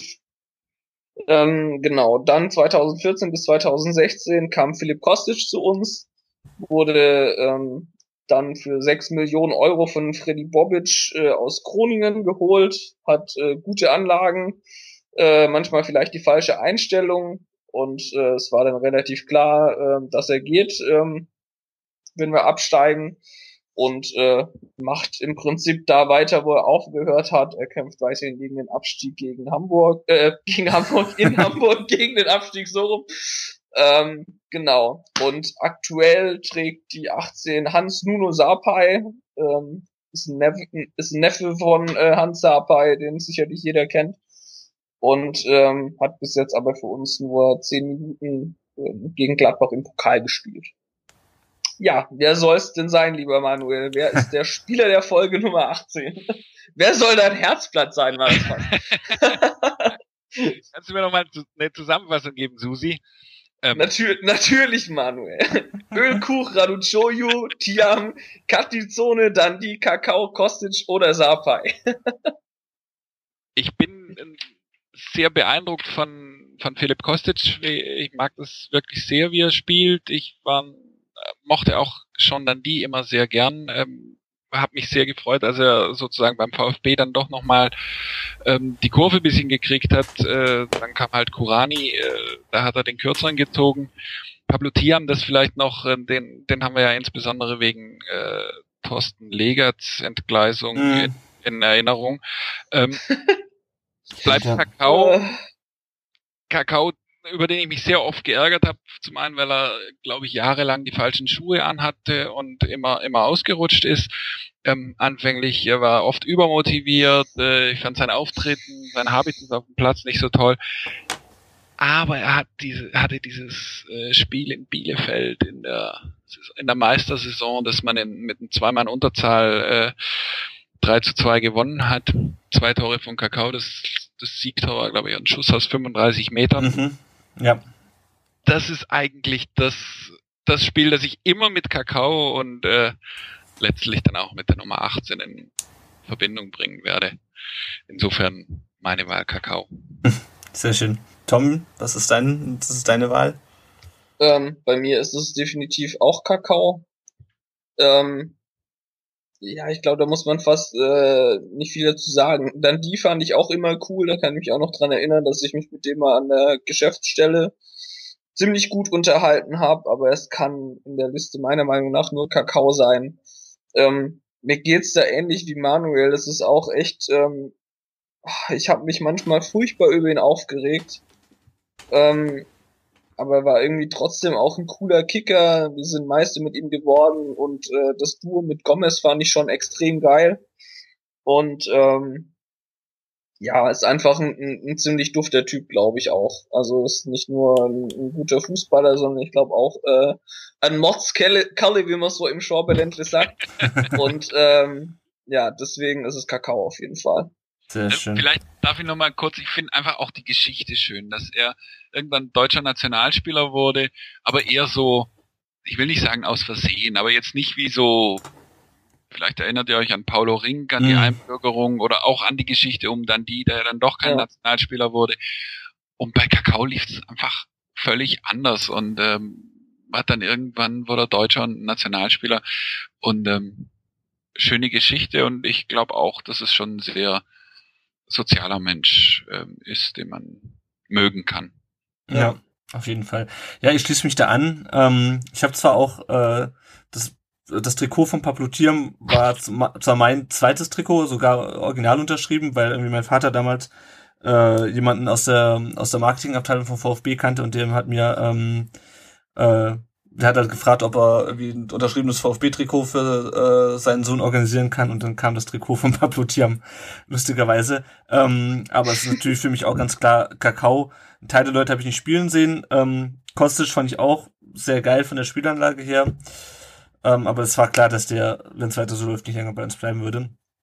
Ähm, ja, deswegen ist es auch bei mir ganz klar Kakao. Der hatte immer ja, äh, bei dem war es immer so, der hatte mal ein gutes Jahr, dann hatte er wieder ein schlechtes Jahr, dann wieder ein gutes Jahr, auch was die Anzahl der Tore anging. Ähm, aber dennoch, so also schon allein die Art und Weise und ähm, auch, dass er dann nochmal zum VfB zurückkehrt, um der zweiten Mannschaft noch zu helfen. Und ich gehe davon aus, dass wir den auch in absehbarer Zeit irgendwo beim Verein dann wieder sehen werden. Ähm, ja, deswegen ist auch meine Wahl Kakao. Sehr schön. Ja, ähm, natürlich dürfen nicht nur wir uns den Spieler der Folge aussuchen, auch ihr, liebe Hörer, könnt das. Ähm, es wird dann gleichzeitig mit der Podcast-Folge wieder auf dem Blog die Abstimmungsmöglichkeit geben auf www rund um den Brustring. Gut, dann sind wir schon fast am Ende unserer Folge angelangt. Ähm, es ist auch schon spät in der Nacht. Äh, auf eine Sache möchte ich euch noch hinweisen. Und zwar ähm, machen wir diesen Podcast ja schon mittlerweile seit Oktober 2015 ähm, als großes Hobby, das uns auch viel Spaß macht. Nichtsdestotrotz entstehen dann natürlich für uns ein paar Kosten. Das ist nicht die Welt, aber wir würden uns natürlich freuen, wenn wir ähm, diese Kosten nicht immer aus eigener Tasche zahlen müssten. Ähm, beziehungsweise wir würden uns auch freuen, wenn wir Weiterentwicklungen beim Podcast auch irgendwie finanzieren könnten. Ähm, ist ganz klar, wir würden natürlich auch den Podcast weiter betreiben, ähm, wenn wir das aus eigener Tasche zahlen müssten. Aber wir äh, wollen euch jetzt die Möglichkeit geben, uns mit Spenden zu unterstützen, wenn ihr das wollt. Ähm, wir haben eine Seite bei äh, Patreon oder Patreon oder wie man es auch mal aussprechen möchte, ähm, eingerichtet. Die verlinke ich auch nochmal in den Show Notes. Da habt ihr die Möglichkeit, ähm, uns Geld zu spenden, also einen monatlichen Betrag, weil die Ausgaben, die wir haben, sind meist auch monatlich. Ähm, das ist zum einen die Kosten einfach für den Server äh, und die Kosten für eine, einen Dienst nam namens Ophonic. Die sorgen dafür, ähm, dass sich der Podcast äh, bei der, beim Anhören besser anhört als bei der Aufnahme. Also da werden da noch kleinere ähm, technische Probleme ausgebügelt. Ähm, wenn der Tom zu lang redet, wird das mal abgeschnitten. nee, aber es ist auf jeden Fall ein sehr, ein sehr ähm, hilfreicher Service, der uns auch beispielsweise erlaubt, die, ähm, die Folge direkt bei YouTube auszuspielen. Ähm, beides kostet jeweils einen Zehner im Monat. Und ähm, genau, also wenn ihr Lust habt, ähm, würden uns da sehr über ein bisschen Unterstützung freuen. Was wir auch noch einrichten werden, ist ein, ein PayPal-Konto, ähm, beziehungsweise die Möglichkeit, uns per PayPal auch natürlich einmalig Geld zu spenden, wer uns einmalig Spenden zukommen lassen möchte. Ähm, genau, ist einfach eine, äh, eine nette Sache für uns, äh, wenn ihr da Bock drauf habt. Ähm, unterstützt uns da gerne. Es soll auch nicht zu eurem Nachteil sein, denn wir haben ähm, uns überlegt, was könnten denn, was könnten wir denn, denn den Leuten für Belohnungen ähm, geben oder was könnte denn für die Leute ein Anreiz sein, uns zu spenden? Und wir haben uns da überlegt, ähm, wir unterteilen unsere Spender in fünf verschiedene Gruppen oder fünf verschiedene Stufen. Ähm, wer, ich stelle es mal kurz vor, ähm, das werde ich in Zukunft nicht mehr so ausführlich machen, aber damit alle mal gehört haben. Also wer uns einen Dollar, äh, das Ganze ist eine amerikanische Geschichte, deswegen spendet man Dollar, es wird aber in Euro dann umgerechnet. Wer uns einen Dollar spendet, ist auf der Silvio Meissner Stufe. Ähm, und wir freuen uns sehr darüber, dass du uns einen Dollar im Monat spendest. Ähm, Stufe 2 ist die Kakao-Stufe. Ähm, wer auf dieser Stufe spendet, der wird immer mal wieder im Podcast ähm, namentlich erwähnt, so wer, sofern er das möchte. Ähm, bei 5 Dollar ist es die Timo Hildebrand-Stufe. Ähm, und da wir ohne Timo wahrscheinlich die, äh, die ähm, Schale damals nicht geholt hätten, ähm, kommen wir auch nicht ohne dich aus. In diesem Fall, wenn du uns 5 Euro äh, im Monat spendest oder 5 Dollar, dafür wirst, wird man dann jedem Beitrag, äh, jeder Folge genannt. Dann gibt es die Karl-Allgöwer-Stufe. Ihr seht also schon auch bei der Wertigkeit der Spiele, worüber man, wobei man darüber wahrscheinlich diskutieren kann, ähm, steigt das immer mehr. Ähm, Der wird man auch in jeder Folge genannt und kriegt noch ein Goodie von uns. Und wenn man die Robert-Schlien-Stufe erreicht hat äh, oder spendet, das sind 25 Euro im Monat, was ich schon ganz schön krass finde. Äh, ich gehe gleich noch drauf ein, was wir schon für Spenden erhalten haben. Ähm, dann ähm, kriegt ihr ein Goodie, werdet natürlich in jeder Folge genannt und äh, ihr dürft uns auch bei, sozusagen bei der Planung der nächsten Podcast-Folge oder beim Blog unterstützen. Das könnt ihr alles nachlesen, aus, nachlesen auf unserer Patreon-Seite, die ich nochmal äh, verlinke. Ähm, wir haben sogar schon zwei Leute, die uns, beziehungsweise drei Leute, die uns jeweils. Wir haben tatsächlich drei Leute, ich wollte gerade ja, sagen. Genau. Ähm, die ich auch an dieser Stelle gerne nennen möchte. Der dritte wollte nicht genannt werden. Ähm, hat uns aber trotzdem fünf Euro, äh, 5 Dollar, äh, spendet uns jetzt fünf Dollar monatlich. Die anderen beiden sind der Matthias und der Ron. Die sind direkt auf dem Timo Hildebrand Level eingestiegen und unterstützen uns monatlich mit fünf Euro. Dafür vielen, vielen, vielen, vielen, vielen Dank. Ähm, ist einfach schön zu sehen, dass euch das, das wert ist. Und ähm, genau, wir freuen uns natürlich über weitere Spenden. Ähm, zum Teil sind es natürlich die, die laufenden Kosten, die wir haben. Ähm, und natürlich gibt es auch immer Möglichkeiten, irgendwie den Podcast durch Equipment ähm, noch zu verbessern, äh, beispielsweise durch ein mobiles Aufnahmegerät. Ähm, das werden wir natürlich immer ganz tran transparent euch sagen, wofür wir das Geld ausgeben. Ähm, ja, genau. Es, es gibt zum Beispiel Pläne, dass wir mit so einem Aufnahmegerät natürlich auch mal nach Stuttgart fahren könnten, zum Beispiel im Rahmen von dem Heimspiel, um dort dann vielleicht vor Ort auch mal Leute vom VfB eben ja vor das Mikro bekommen könnten, was sicherlich auch für euch natürlich ziemlich spannend wäre. Genau. Das vielleicht noch als Zusatz. Genau, und was ich auch noch hinzufügen möchte, es muss natürlich keiner 5 Euro spenden, wenn ihr nur 1 Euro oder 1 Dollar spenden wollt, äh, dann ist das auch super, weil jeder Euro äh, hilft uns und wenn 20 Leute ähm, jeweils 1 Euro spenden, dann haben wir beispielsweise die 20 Euro Fixkosten auch schon wieder drinne. Genau, das nur ganz kurz an dieser Stelle. Tom, ähm, eine iTunes-Rezension äh, haben wir diesmal leider keine. Ähm, was bringt uns denn oder was, äh, warum sollten uns denn die Leute auf iTunes rezensieren? Das ist eine sehr gute Frage. Nein, äh, natürlich, wenn ihr uns äh, auf iTunes rezensiert, dann erhöht das natürlich die Reichweite. Wir werden leichter gefunden bei iTunes. Ähm, sagt auch so Leuten weiter, dass es uns gibt.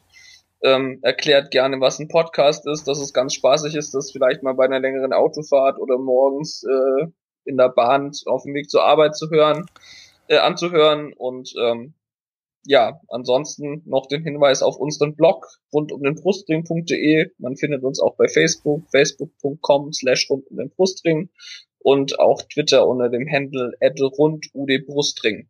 Unseren genau. Gast, den Manuel, ich mache einfach direkt mal weiter, findet man am besten bei Twitter unter Heinz Kamke und äh, auf seinem Blog ähm, angedacht.wordpress.com. Schaut mal rein, es lohnt sich mittlerweile eher angedacht.heinzkampke.de. Verdammt sich. ja, wir hätten es schon noch schreiben sollen. okay, dann angedacht.heinzkampke.de. Hab ich das richtig gesagt? Ja, ja wunderbar. Sehr schön. Gut, dann äh, Manuel, vielen Dank, dass du dir heute die Zeit genommen hast. Wir haben heute mal wieder fast die Zwei-Stunden-Marke geknackt. Ähm, muss auch mal sein bei so bei einer äh, wenn wir einen Monat lang nicht da waren, ähm, uns viel über die äh, Winterpause zu berichten gibt. Ja, vielen Dank, dass du da warst. Ich danke, dass ich dabei sein durfte. Hat sehr viel Spaß gemacht. Ganz meinerseits. Ja, und dann auch an euch, liebe Hörer, ähm, auf Wiedersehen. Bis zur nächsten Folge. Die wird dann wahrscheinlich nach dem äh, Sandhausen-Spiel rauskommen. Und ähm, ja, und euch beiden schönen Abend. Außer es passiert was Abgefahrenes. Außer wir wechseln schon wieder an, zu Anfang der, einer, einer Halbserie den Trainer. Oh, bitte ich, nicht. Was ich nicht hoffe. Alles okay. klar. Also, Macht's gut. Ciao, ciao. Ciao.